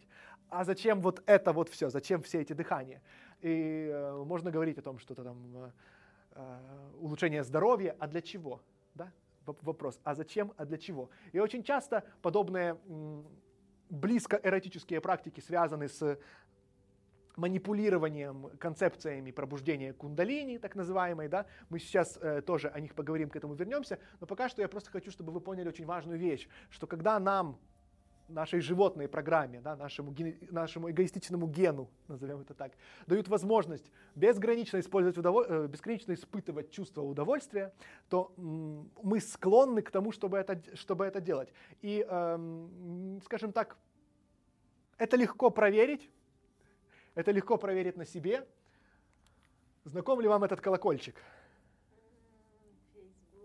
Это колокольчик Фейсбука, колокольчик Фейсбука, который а, и, кстати, который предвещает ожидание удовольствия, который воздействует на центр ожидания удовольствия, что вас кто-то а, лайкнул, что там что-то классное, что-то интересное, и это не, э, не моя вольная интерпретация этого символа. Если вы знакомы с, э, я, к сожалению, не помню, один из один из тех человек, один из тех людей, который стоял у начала, скажем так, разработки э, Фейсбука, и тот, кто участвовал в, как раз-таки во внедрении всех этих механизмов, которые были настроены на то, чтобы пользователь максимально большое количество проходил на сай, проводил на сайте для того, чтобы больше показывать ему рекламу, для того, чтобы больше, соответственно, э, Facebook мог зарабатывать деньги. Действительно внедрялись и внедряются э, многими компаниями, такими как в том числе Facebook, механизмы, которые, подобно мышке, дают нам возможность бесконечное количество времени заходить в Facebook, чтобы для того, чтобы проверять, а не пришло ли что-то, а, как бы используются определенные цвета, в данном случае красный, красные, да, используется воздействие и приучение э, нас, как под, под, подоб, подоб, подобно мышкам, центр ожидания удовольствия, да, что важно, что вот этот колокольчик, он не показывает, что конкретно, он показывает, что что-то там есть, и что это, может, скорее всего, что-то хорошее, а может быть, что и не очень, как бы это может быть что-то разное. И вот это вот желание сюрприза, ожидание воздействия на наш центр удовольствия очень сильно присаживает. И это не секрет, вы, скорее всего, замечали в своей жизни, подобные периоды, возможно, кто-то сейчас переживает, да, такой период, когда ты чувствуешь, что ты присел э, на Facebook или на любую другую социальную сеть, и э, это, скажем так, хочу сказать, что это не всегда проблема в вас в какой-то степени, да, то есть это игра с вами. Игра с вами, в данном случае вы являетесь мышкой, над которой проводят тот самый э, эксперимент. Сложно, я не хочу, скажем так, демонизировать Facebook, хотя я не люблю то, что делает эта компания. Но я бы не хотел вносить свои, скажем так, личностные оценки, это на ваше усмотрение. Просто факт, есть факт того, что подобная технология, подобная технология используется. Это, это, это, это факт. И э, не совсем зря здесь находится этот человек, тоже наш соотечественник, Андрей Курпатов. Э, он э, психиатр,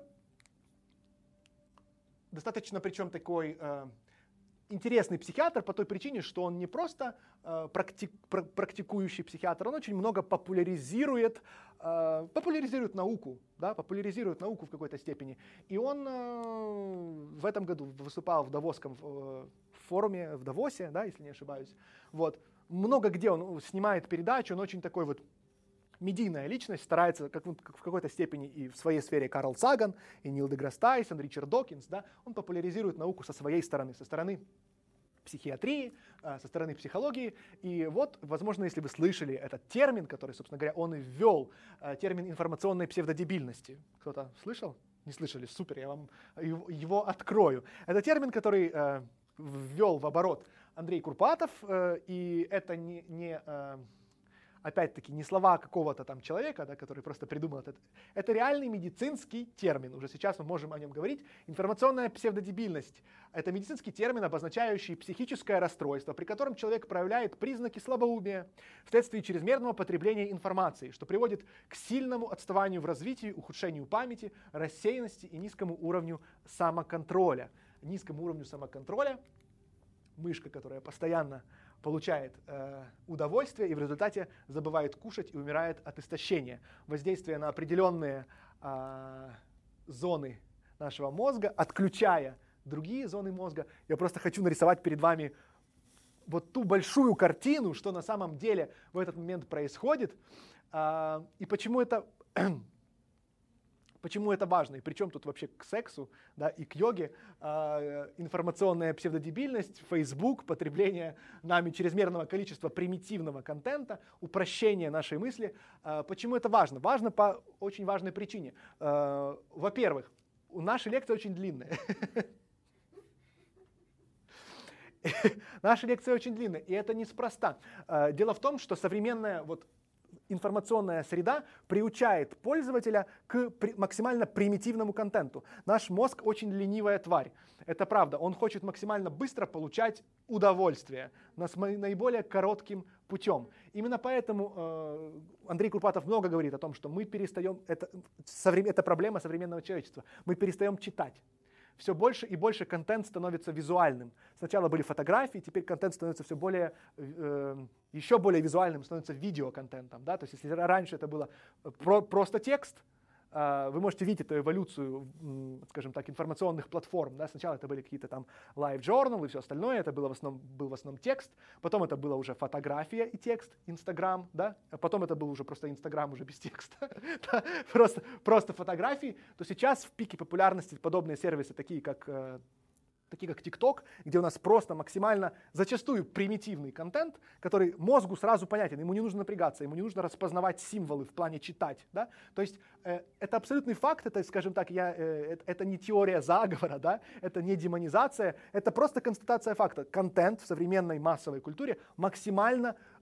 максимально упрощается, максимально примитивизируется, делая его максимально доступным, понятным для мозга. Это вот эта вот мышка, которая постоянно, потому что, почему нам интересен контент, когда мы листаем, когда мы листаем ленту, а вдруг мы что-то увидим интересное, ожидание удовольствия. Это вот это, это как мы вот эти мышки, просто чтобы мы понимали, э, что происходит в нашем мозге в этот момент. А, мы вот эти вот мышки, мы ожидаем все большего и большего поощрения, но чтобы читать, нужно напрягаться. Более простой путь получения этого удовольствия – это когда ты смотришь видео, и там кто-то тебя смешит. Это удовольствие. Смех это, – это хорошая реакция, какое-то удовольствие, какая-то картинка. А, я листал Коуп или какая-то там соцсети, там очень много просто женщин, которые трясут грудью. Ну, типа, вот она ничего, ничего не делает, просто играет музыку, и она трясет сиськами. И мне это как бы, ну, и вот это очень интересно. Это интересно как явление по той причине, что да вот же это, да вот же это. Вы, наверное, задаетесь вопросом, какая связь всего того, о чем мы говорим с, э, с йогой, с сексом, со всем остальным. Э, вы сейчас поймете, мы строим да, э, сложную, сложную мыслительную модель. И вы, наверное, думаете, при чем тут информационная псевдодебильность, э, примитивизация контента и всего остального? Ну, как минимум потому, что э, наши лекции, они очень длинные. И они требуют большого количества вашего внимания. Это скажем так, неспроста. Это неспроста, потому что действительно для того, чтобы донести, как мы уже да, э, говорили ранее, для того, чтобы донести какую-то примитивную, простую мысль, елка зеленая, достаточно всего лишь двух слов, и это достаточно быстро. Для того, чтобы сложить в вашем мозге, нарисовать более сложную картину, да, нужно рассказать вот об этом, об этом, об этом, об этом, и потом обвести это в кружочек, чтобы вы увидели э, более сложную картину. Почему это важно? Потому что, опять-таки, в э, пути йоги есть также более простой, более, скажем так, примитивный, да, более простой путь.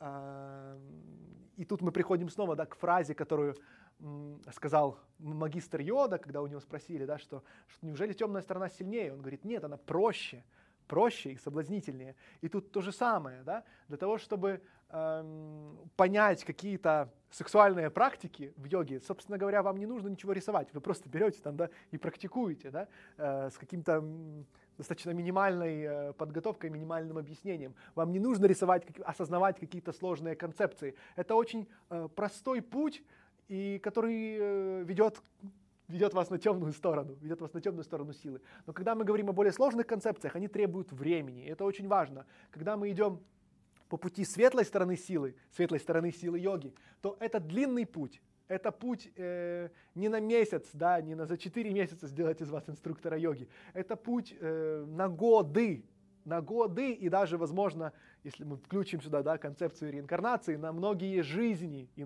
порою, порою. Поэтому это, это, это марафонская дистанция, это не спринт, и он эм, требует очень длительной подготовки, длительного изучения, длительного, э, длительной медитации. И это важно понимать, потому что я говорил уже на прошлой лекции, мы живем э, в информационный век, когда мы привыкли ко всему быстрому. Быстрая система быстрая система поощрения, быстрая система получения удовольствия, получения мнимого, иллюзорного результата. Мы привыкли э, к фейсбукам, к примитивному контенту, то, что мы быстро, быстро, очень быстро, мгновенно э, воздействуем на свои центры. За счет этого э, в целом, и это правда, мы перестали, мы, снижается снижается количество людей, которые просто читают книги, по той причине, что для того, чтобы прочитать книгу, вам нужно прочитать книгу. Это долго это долго. А, намного проще посмотреть сериал или посмотреть фильм, или а, посмотреть какие-то еще веселые картинки. И я говорю о том, что в классическом пути йоги, на светлой стороне йоги, а, она говорит вам о том, что если вы хотите, хотите результ, его результата, хотите результата этой стороны силы, от вас потребуется много усилий и много времени. Усилия медитировать, усилия практиковать асаны, усилия изучать какие-то сложные тексты для вашего мозга, да? потому что, опять-таки, когда мы рождаемся, мы не умеем ни читать, ни писать, толком не разговаривать, ничего. Это требует времени, поэтому все реальные вещи, все изменения, все апгрейды нашего мышления, нашего сознания, они требуют значительного времени, значительного вовлечения в тему. Я не думаю, что у вас было бы желание попасть на операционный стол к хирургу, который проучился 4 месяца. Правда? Потому что вы знаете, что есть науки, которые требуют времени, большого количества времени, большого количества очень разных областей знания, которые через, условно говоря, там 10 лет да, с интернатурой собираются в какую-то одну картину, и вы понимаете, что этот человек является, а, скажем так, профессионалом, которому можно доверять. То же самое с йогой. Это не короткий путь, это длинный путь, путь на десятки лет. И это правда, это важно, очень важно понимать. А, поэтому, поэтому а, очень часто адепты темной стороны силы, они отсылают э, свои практики к некой энергии кундалини. Есть одна иллюстрация, вот, возможно, мы видели, вы видели, и, собственно говоря, много есть похожих иллюстраций вы, возможно, видели в сети или где-то еще, я думаю, так или иначе все сталкивались, да, слышали про кундалини, да, про пробуждение кундалини, про э, некую змеиную э, энергию в форме змеи, которая спит вот тут вот где-то в нашем самом основании, и мы пробуждаем ее, она подобно змее, движется по нашему телу, по нашему позвоночнику, и вот так вот вылетает, так сказать, вверх, в результате чего человек испытывает небывалые переживания. Некоторые говорят об этом как о мистическом опыте. Что интересно, что это э, явление, скажем так, не новое совершенно, но э, оно очень часто, я не говорю, что всегда, да, есть это как с тантрой, э, с ней, скажем так, с ней все в порядке, но то, как ее в каком контексте она воспринимается сейчас, очень далеко от ее изначального значения. Поэтому порой проще не использовать э, эти слова вовсе, потому что, когда ты говоришь, эти слова понимаются некорректно, и поэтому нужны ретронимы, такие как, допустим, была раджа-йога в свое время. Да? А также из кундалини. Эта практика не новая, и с ней впервые эм, в какой-то степени с научной точки зрения э, столкнулся еще Карл Густав Юнг. Вот он смотрит на вас э, с голубого экрана. И что очень интересно, что у него были пациенты, которые испытывали опыт пробуждения кундалини. И он этих пациентов лечил лечил, потому что они действительно нуждались в лечении, и, как вы понимаете, сами к нему приходили за лечением. Он их наблюдал, он их исследовал. В результате э, Карл Густав Юнг сделал об опыте пробуждения кундалини следующее заключение. Он говорит, что э, это является намеренно спровоцированный психоз, который у отдельных лиц с неустойчивой психикой может легко вызвать реальный психоз. Кундалини наносит удар по самым основам человеческого существования и способна высвободить такой поток страданий, о каком ни один разумный человек и не помышлял. Написал он это в 1932 году. Это очень интересно, потому что вы редко встретите э, его высказывание, человека, который достаточно уважаем да, в мире науки, э, вы редко встретите это его высказывание среди адептов даже не совсем кундалини-йоги, а те, кто именно пытаются ее э, всячески пробудить и манипулировать с этим, с этим состоянием. Чаще всего люди не понимают, зачем. Да? То есть как бы преподносится, особенно в массовой культуре, в современной, давайте-ка все пробудим кундалини для того, чтобы пережить некий мистический опыт. Это в чем-то похоже с достаточно безответственным э, позиционирование, которое использует холотропное дыхание, ребёфинг, vivation, да, просто переживите как некий опыт и дальше делайте с этим, что хотите. И, э, безусловно, некий опыт может изменить нашу жизнь, да, и есть, скажем так, и хорошие случаи, когда это действительно работает. Но вопрос в том, что у этого есть определенный э, риск, и вот об этих рисках и нужно говорить, что не всегда этот опыт будет чем-то очень хорошим, это может быть очень плохим опытом, который реально может вызвать реальные психозы, которые Э, конкретно у меня в жизни, да, есть опыт э, у людей, которые, собственно говоря, после подобного опыта пробуждения кундалини так и не оклемались до самой смерти. И они были постоянно под наблюдением психиатров и под, под препаратами. Это очень жестко, это, скажем так, очень резкая, быстрая да, активизация, э, можем так сказать, темной стороны силы. Очень быстро я ощущаю в себе силу, она меня наполняет, я резко ощущаю результат. Почему эта практика не используется то есть у нее есть механизм, да, просто чтобы вы понимали. Uh, у этих практик они часто связаны с, uh, в том числе, сексуальными практиками. У них есть механизм, и они реально работают. Но вопрос в том, что почему там светлая сторона силы их uh, очень, как бы, о них не говорит да? Почему часто джедаи скрывали какие-то вещи от своих учеников, не говорили им о них? Потому что когда подаван еще, скажем так, не всегда к ним готов, он может неправильно их воспринять. И подобный опыт может разрушить, может увести за собой, увести в неправильном направлении. Почему? И это очень важно, потому что в нас есть вот эти вот два начала, да, есть наш этот животный инстинкт. И если опыт пробуждения переживет наш животный инстинкт, то угадайте, что вырвется наружу. Именно поэтому очень важно, и есть в светлой стороне силы, есть огромное внимание внутренней дисциплине, дисциплине ума, дисциплине тела, дисциплине дыхания, для того, чтобы потом эту так называемую энергию, да, она, скажем так, этот феномен пробуждения кундалини исследуется наукой. Э, до сих пор много мнений, сложно сказать что-то однозначное, что происходит в, этот момент, в это время. А, но он действительно есть, есть странные события, которым пока что, скажем так, ну, разные объяснения, нет, нет единой точки зрения. Но э, рассматривая это с точки зрения да, вот, светлой и темной стороны, вот тут вот сами отвечайте себе на вопрос, к чему, к чему это приводит. Это очень мощный, очень сильный опыт, но это не означает, что вам он нужен прямо сейчас, что вы к нему готовы прямо сейчас. Поэтому э, до некоторых, скажем так, состояний нужно дорасти и нужно это понимать. Конечно, в современном мире, опять-таки, да, мы привыкли, о, круто, хочу, давай, покупаю, да, вот. И э, это очень важно понять, что не всегда это хорошо сработает на вас на вашем уровне. И поэтому, конечно же, путь э, джедая, путь, путь джедая, да, путь э, дисциплины, путь ограничений, он, черт, это занудно, ну это скучно, долгий, нудный, чем-то себя там нужно ограничивать, дисциплинировать какие-то. Зачем? Если я могу прямо сейчас, на этом месте, испытать нереальный опыт пробуждения кундалини, начать э, заниматься там холотропным дыханием и такой трип словить. В принципе, холотропное дыхание, когда говорил уже об этом, оно изобреталось после запрета ЛСД для того, чтобы испытывать ЛСД-трип э, без ЛСД.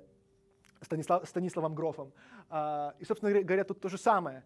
И, э, конечно, есть у некоторых людей, которые переживали психоделический опыт, есть очень глубокое переживание, которое меняло их жизни часто к лучшему. Но э, это очень тонкая грань.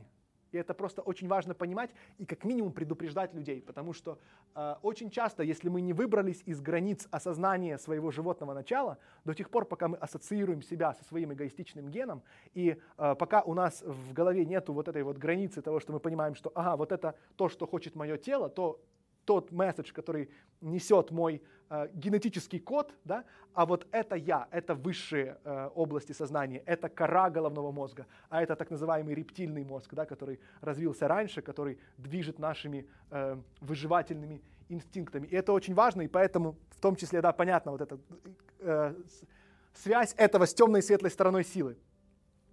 А, да, да? Да, супер, хорошо. И чтобы быть честным, слова Карла Густава Юнга, само собой, это как бы мы да, не доверяем авторитетам, нулиус инверба, сомневаемся в авторитетах. А, само собой, они в какой-то степени критиковались, в том числе, послед, конечно же, последователями э, кундалини, кундалини-йоги, но кундалини-йога это немножко, друг, скажем так, другое, да, но это уже тонкости. А, и был некий человек, который э, был психиатром, то есть вроде как бы не просто человек с улицы, да, Ли Санелла, и он написал книгу о кундалини. Психоз или трансцендентный опыт, да, или трансценденция.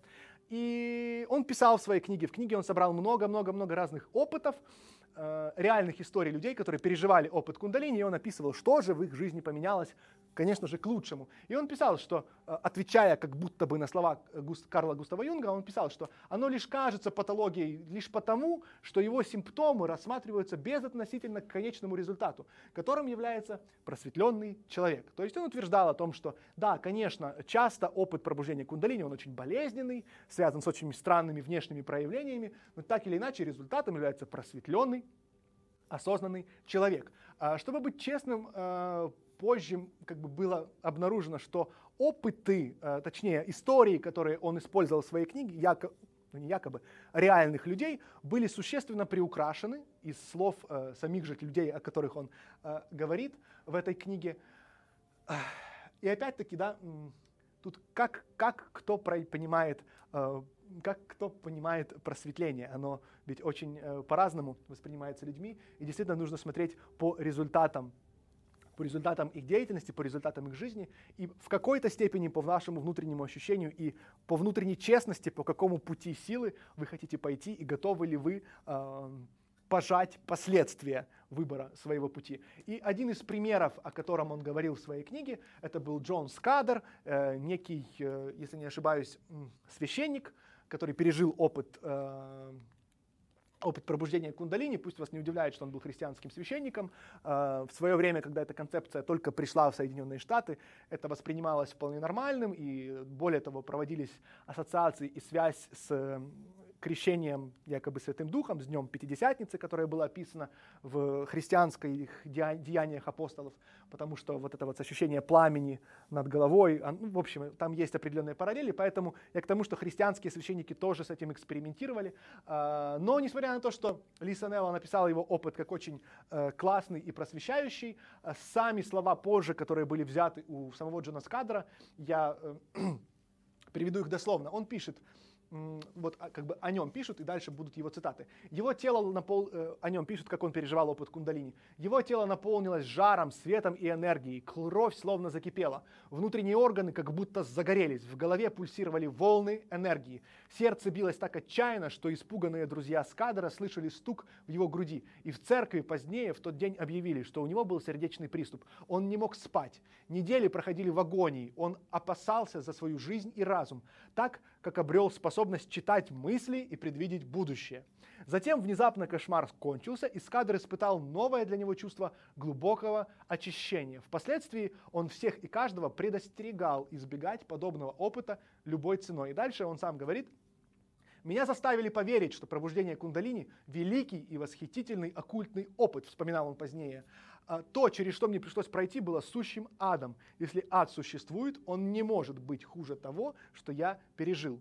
И это очень важно об этом сказать, потому что э, если вы посмотрите Google тренды, то э, кундалини, пробуждение кундалини, кундалини-йога – это сверхпопулярный поисковый запрос. Люди интересуются этим, потому что они слышали про какую-то энергию кундалини, про то, чтобы поднять ее там, по своим чакрам. Она как бы достаточно в какой-то степени простая, понятная, я бы назвал ее примитивной с точки зрения понимания. Да? Она не требует от вас интеллектуальных усилий, чтобы понять, что это. Есть какая-то энергия вот тут, ты ее поднимаешь наверх и что-то чувствуешь, собственно говоря. Да? На каждом из центров. Я само собой утрирую, но так или иначе она такая. Но есть вот реальный опыт тех людей, которые его пережили.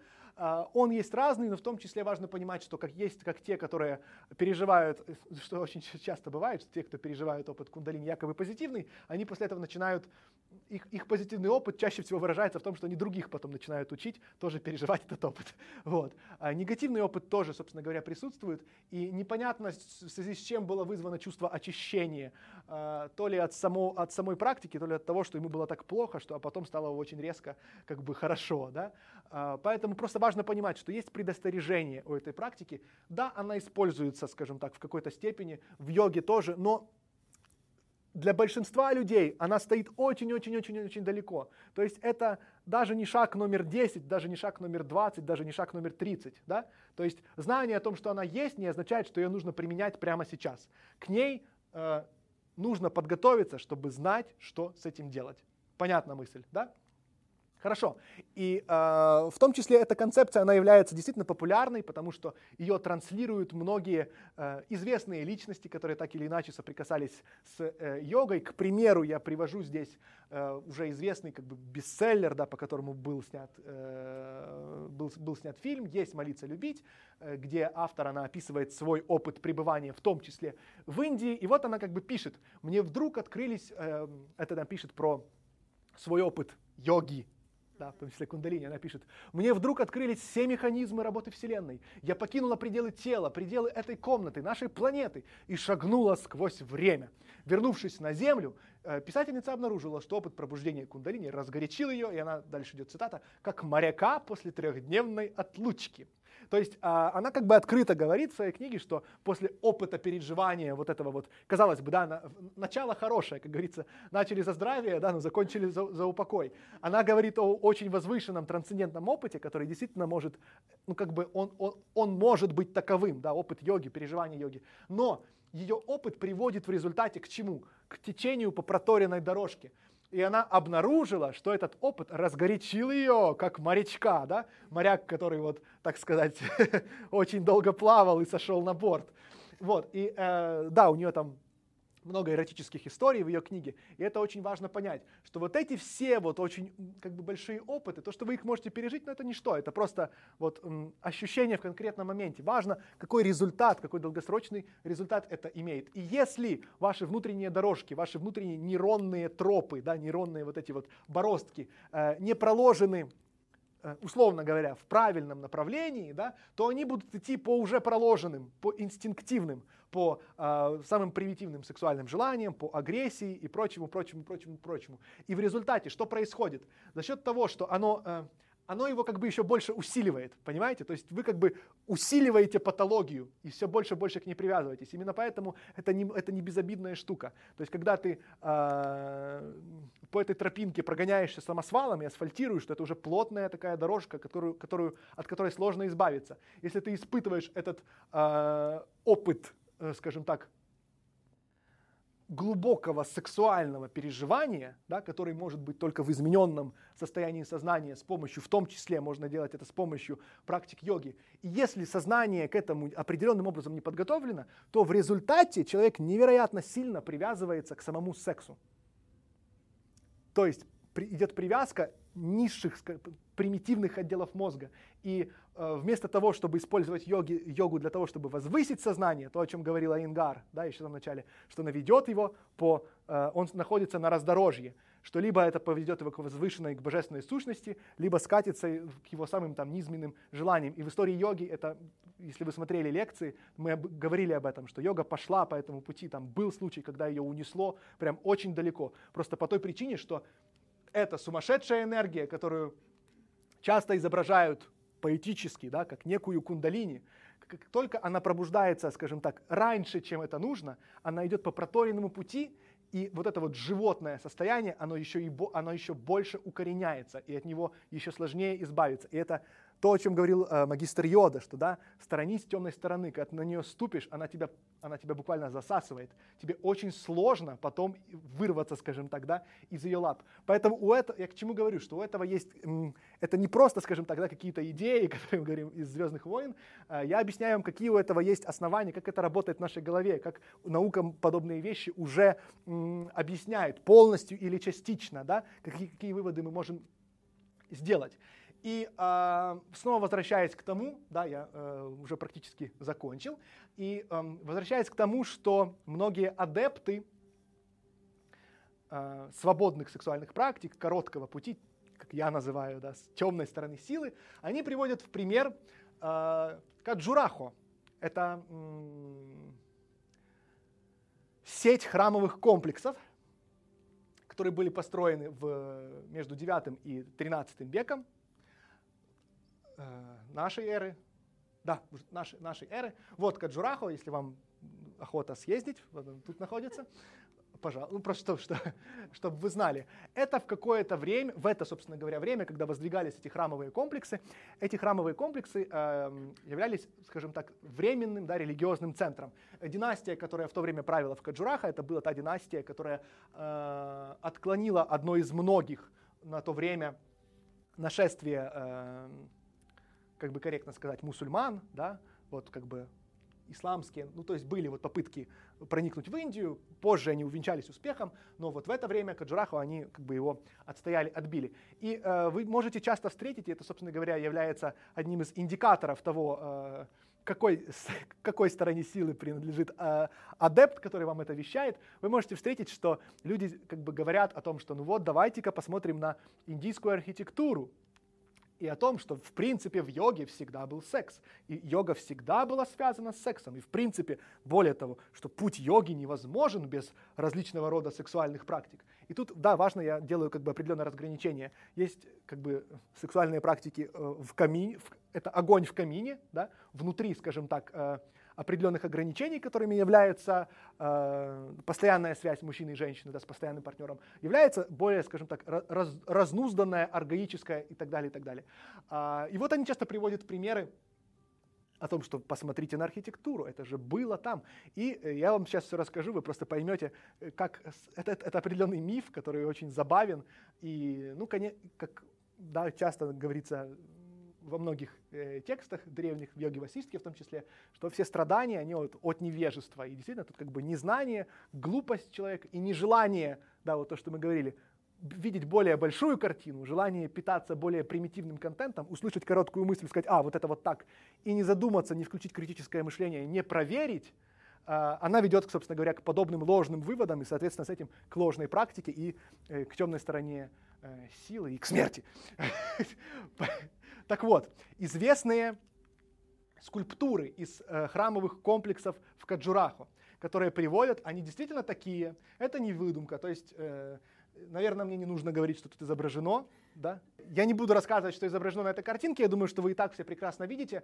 Э, в любом случае вы можете сами э, загуглить Каджурахо, да, картинки там, ну или так или иначе, вы обязательно натолкнетесь на а, подобные изваяния. И что самое интересное, да, это не выдумка, это не фотошоп, действительно подобные э, скульптуры, изображения. Более того, да, что, что, что забавно, сейчас, сейчас я вам расскажу эту историю, вам понравится. А, эти ведь изображения находятся на фасаде храма. Это как бы на фасаде церкви, ну, да, чтобы вы понимали. И они поэтому и говорят, что, эй, посмотрите, люди вон вообще как-то аргаически совокупляются прямо на фасаде храма. Типа, так в смысле? Конечно, в йога связано с сексом. Давайте практиковать. Ну, типа, что мы это самое? Мы же хотим традиционно, правильно? Так а какое мы имеем право отвергать традиции? Вон, люди в камне запечатлевали. Ну, звучит логично же, правда? Давайте изучим. Они такие, «А, ну это же на что-то нам намекает. И они открывают тексты, которые были написаны тогда, там, в том числе Хатха-йога про Дипику, где и говорится, что нужно найти себе такую партнершу, с которой можно вот по всяческому э, там по-разному экспериментировать. Там много разного, да. Ну и, конечно же, там Камасутра есть. В Камасутре, кстати, в том числе там описаны гомосексуальные позы. Ну, много всего. То есть был период в Индии, когда призывались к различным сексуальным э, экспериментам. Путь так называемого извращенного, некорректного понимания тантризма. Вот, собственно говоря, еще э, с фасадов тех же храмов, да, э, вот различные, так сказать, изваяния различных сексуальных поз. Э, и вот их тоже, собственно говоря, приводится в пример, что посмотрите, вековая традиция, а мы же невежи, мы невежды, если мы это не практикуем, значит у нас какие-то там чакры, видимо, заблокированы, нужно их раскрывать, поэтому, ну просто есть такие, которые я вы, вы с этим столкнетесь, скажем так, рано или поздно, но вы уже будете подготовлены и понимать, о чем речь. Сами можете загуглить. Вот еще вот изображение, тут вот все друг другу помогают, так сказать. Вот. А, и что, что важно.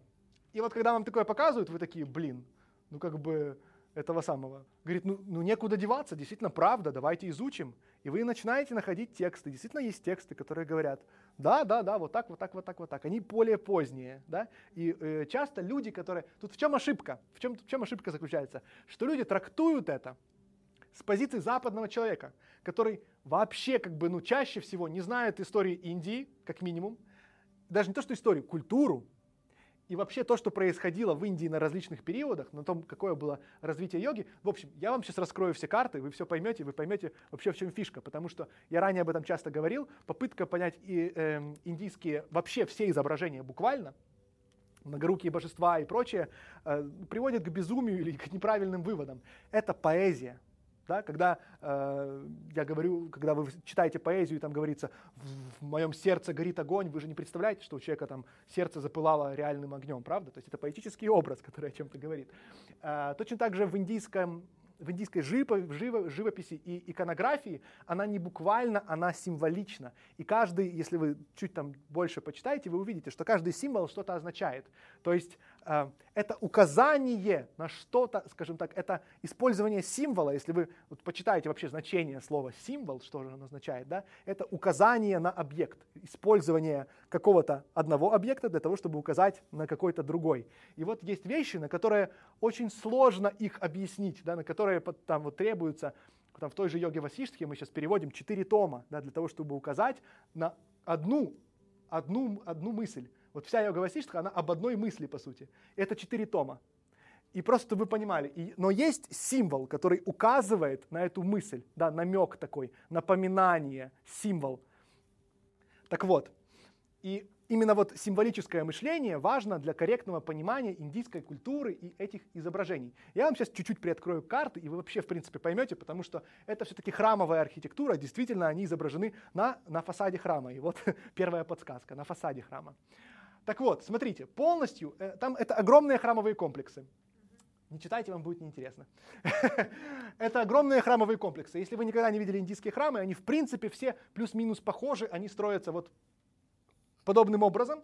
И часто они, в некоторых есть скульптуры, в некоторых просто изображения. То есть там действительно на фасадах обычно много всякой, э, ну, много всего может происходить, да, абсолютно разного. И э, что очень важно, и вот действительно первое то, что я вам говорил. Во-первых, абсолютно все эротические сцены, которые вот мы показывали, расположены на внешних стенах, за пределами храма. И нет ни одной внутри самих храмов. Понимаете, о чем я? Или еще не совсем? Объясняю. Все эротические сцены расположены на внешних стенах, за пределами храма, и нет ни одной из них внутри храмов. Это очень важно понимать. Почему? В Индии вообще в то время, да, ну как бы в целом, им не было чуждо, э, да, тут не было, что это не было табу. Вообще э, секс э, не был чем-то табуированным как таковым. То есть у нас общество пережило различные периоды, периоды Э, советов, когда, да, как говорится, там секса не было, он как определенным образом табуировался.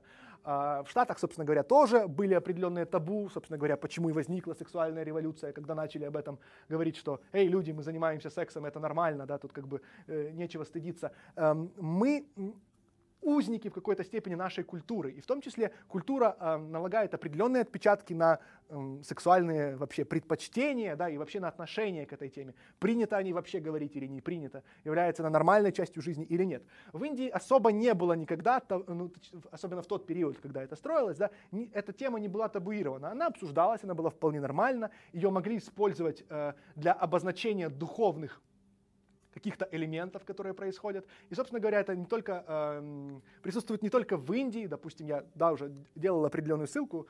Э, это, кстати, интересно, да, в Индии в различных культурах, в том числе в, в вишнуитской культуре, присутствует описание э, Кришны и его танцы раса, когда он э, стал сразу там, многим количеством он себя умножил и танцевал, и в том числе занимался сексом с несколькими э, пастушками. Вот.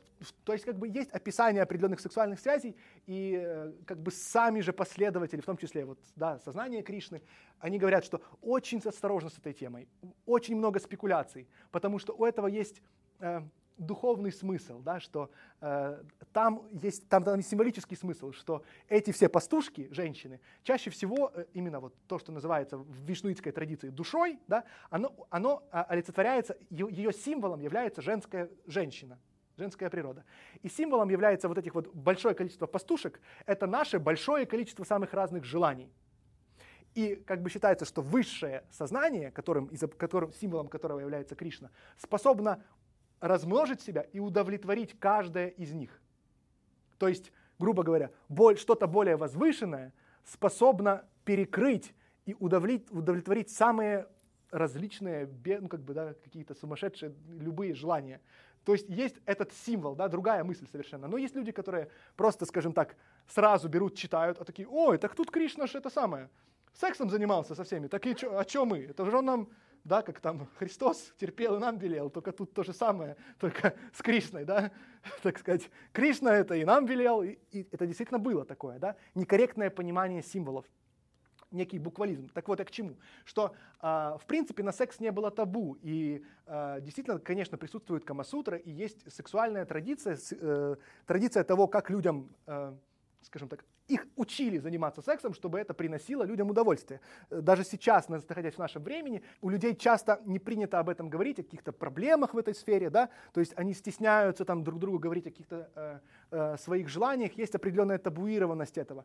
Э, Камасутра это раскрывала и говорила, что вот так, вот, вот тут вот приятнее, да, это вот так вот, для того, чтобы э, люди использовали свои там супружеские сексуальные отношения по назначению, и, ну, это как искусство готовить, да, то есть ты можешь кушать пищу, которая ничем не приправленная, просто закидывать в яму, да, чтобы голодным не быть. А можно приготовить изысканное блюдо, чтобы это было невероятно вкусно, да, праздника вкуса. То же самое с сексом, к этому было нормальное а, отношение. Это было своего рода сексуальное образование, да, мы можем назвать это, это здоровое сексуальное образование не то сексуальное образование, которое как бы сейчас этим называют, там много странных моментов, но есть, конечно, и хорошие примеры. Но движемся дальше, говорим конкретно про храм. Но просто что важно понимать, что это не было табу. Так вот, э, эротические сцены на внешних стенах. Почему? Потому что внутри самих храмов стоят, стоят, э, стояли божества, которые были символами сверхсознания, стояли лингамы, внутри их не помещали. И э, обратите внимание, посмотрите с точки зрения символизма, о чем это говорило, да, что, во-первых, это то, что внешне, да, это внешне наносное, это тот внешнее проявление, но если ты хочешь войти внутрь, тебе нужно, ну как бы, чтобы войти внутрь, тебе нужно оставить это позади себя, да, тебе нужно пройти сквозь это в каком-то смысле, да, можете продолжить эту мысль. Дальше то, о чем я частично уже упомянул, скульптуры являются иллюстрациями Камасутры и имеют ритуальный символизм. В соединении йоги, контроля э, за эмоциями и телом, и пхоги, физического удовольствия. Индусы видели путь к достижению э, освобождения. То есть то, о чем мы говорили. Есть определенный символизм, да, вот этого вот слияния нашего животного начала, эгоистичного гена, да, наших запрограммированных инстинктов с более высшим, скажем так, ментальным началом, да, с вот этими вот функциями, которые рождает, условно говоря, там, кора головного мозга, да, а, с, в их соединении, которое как раз и происходит, когда мы практикуем асаны, да, мы помещаем наше тело в определенное положение, воздействуем на грубое, меняем ментальное. То же самое, э, действительно, скажем так, Камасутра обучала символически, в том числе э, получению эм, в том числе духовного опыта через опыт секса. Что, и то есть в результате этого действительно у, у, у пары, которая практиковала, у них улучшалась эмоциональная связь, да, но это было не разнузданная, скажем так, вот эта вот э, практика. Это очень важно понимать символизм этого. Еще следующее обещ... объяснение. Размещение эротической скульптуры, оно всегда размещалось на нижних уровнях храмов, имело целью показать место половых отношениях в иерархии человеческих ценностей. На верхних уровнях расположены только божества и полубоги.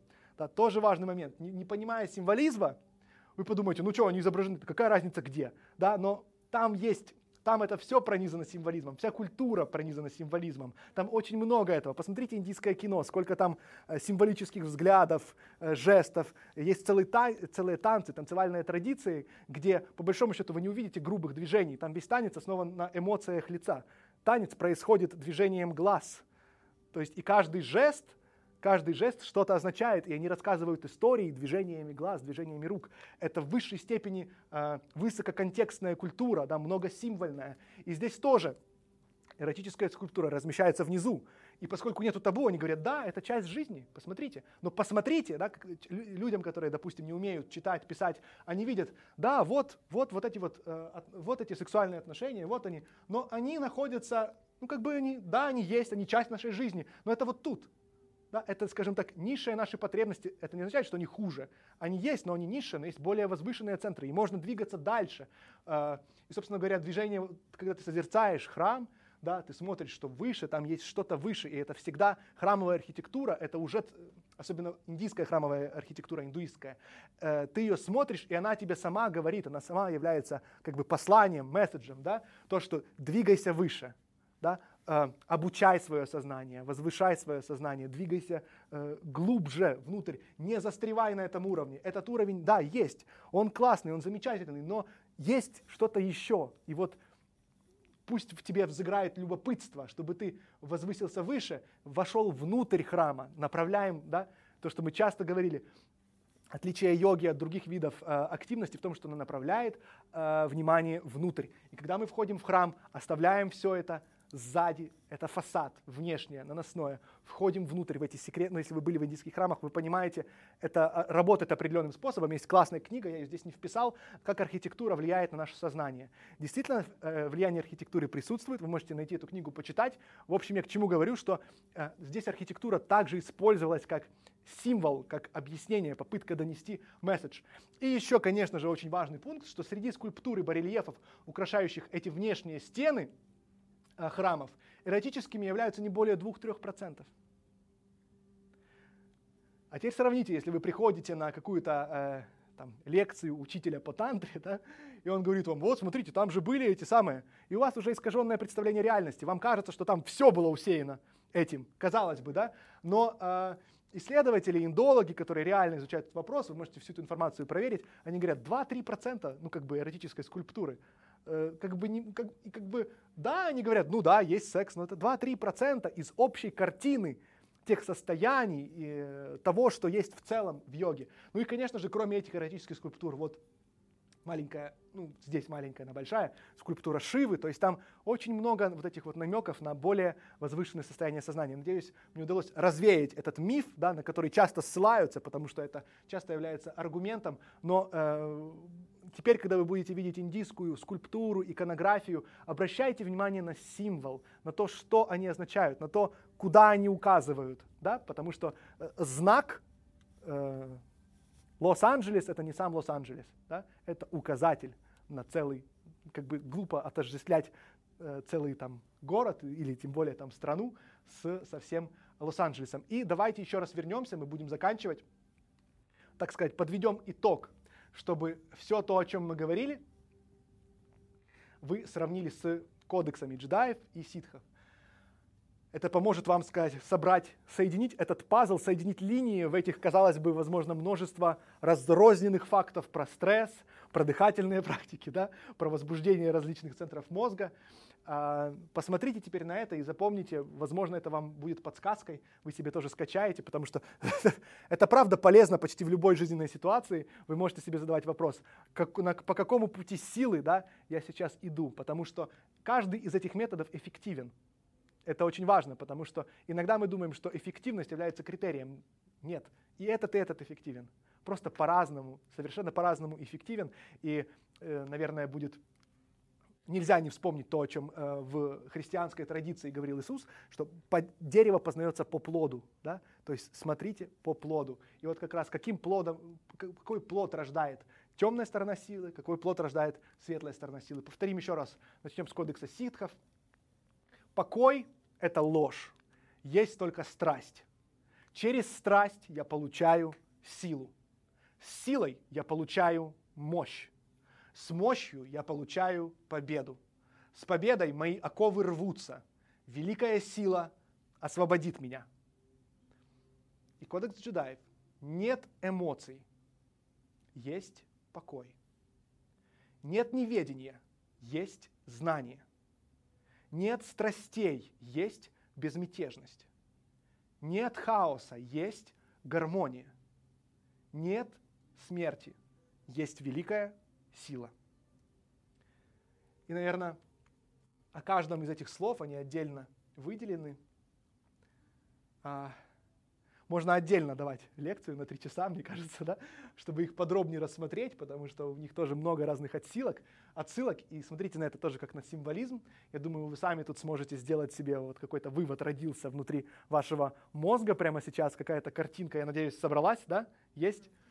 А, и я еще раз вернусь к нашему магистру Йоды и к тому, что да, когда э, Оби-Ван, если не ошибаюсь, спрашивал его, когда вот были все эти, все, вся эта была э, история с империей, завоевание и прочее, он его спрашивает Йоду, неужели темная сторона сильнее? И Йода говорит, нет, она легче, быстрее и соблазнительнее. И э, то же самое в йоге, есть два пути, да, есть сложный, длинный, то, о чем я вам говорил, э, и про эти нейронные связи, про информационную псевдодебильность. Это все влияет на ваше восприятие не только йоги, вообще всего в жизни, по сути. Да? А, есть длинный путь, но мы от него, от, наша цивилизация обусловила нас от него отвыкать. Мы привыкли ко всему быстрому. И это важно осознавать. Но важно также осознавать, что есть вещи, которые, срок которых не меняется. Наша ускоренная цивилизация не повлияла на срок вынашивания ребенка. Он вынашивается 9 месяцев. Это срок, который нужен для полноценного формирования плода, да, чтобы он был здоровым. И то же самое, есть вещи, э, если ребенок это нечто, скажем так, грубо материальное, да, то также и в нашем мышлении, в нашем сознании есть вещи, которые требуют длительного времени. Фактически одна мысль одна глубокая мысль, вы также можете вынашивать ее 9 месяцев, думать одну мысль 9 месяцев, вникать в нее, чтобы она сформировалась и реализовалась в вашей жизни. У нас есть иллюзия в современном обществе за счет того, что мы читаем множество статей, умных статей, и мы считаем, что раз мы что-то прочитали, и мы знаем что-то, то есть мы узнали информацию о том, что так можно, да, что это здание становится частью нас. Но это нифига не так есть, скажем так, просто от, от, от, отвлеченное знание, есть реализованное знание. Да? Все мы знаем, что нужно правильно питаться, но кто из нас реально, скажем так, следует каким-то вещам? Все из нас знают, что полезно делать какие-то физические упражнения да, для здоровья тела, но кто из нас их делает? И вот очень важно, что знанием является реализованное знание. И, допустим, в данном случае, при, к примере, 9 месяцев думать одну мысль, ваша жизнь изменится. Каждую привычку, хорошую привычку, которую вы будете развивать в себе, не гневаться, да, покой, осознанность, уравновешенность. Если вы будете долго на них концентрироваться, а не ожидать мгновенных результатов по мгновению палочки, это будет происходить. Если вы будете концентрироваться, если мы будем концентрироваться на том, чтобы получать результат мгновенно, а, это ведет на темную сторону силы, потому что вот такой мгновенный результат дают такие древние эмоции, как страсть, гнев, жадность, злость. Они провоцируют мгновенный результат. Мы способны видеть и чувствовать его прямо сейчас. Эти эмоции мгновенно наполняют нас силой и дают нам возможность что-то делать. Вы, я думаю, наверняка это замечали. Но это не путь йоги, не путь светлой стороны. Поэтому светлая сторона а, она другая. И вам решать, скажем так, какую сторону избрать. Да пребудет с вами сила.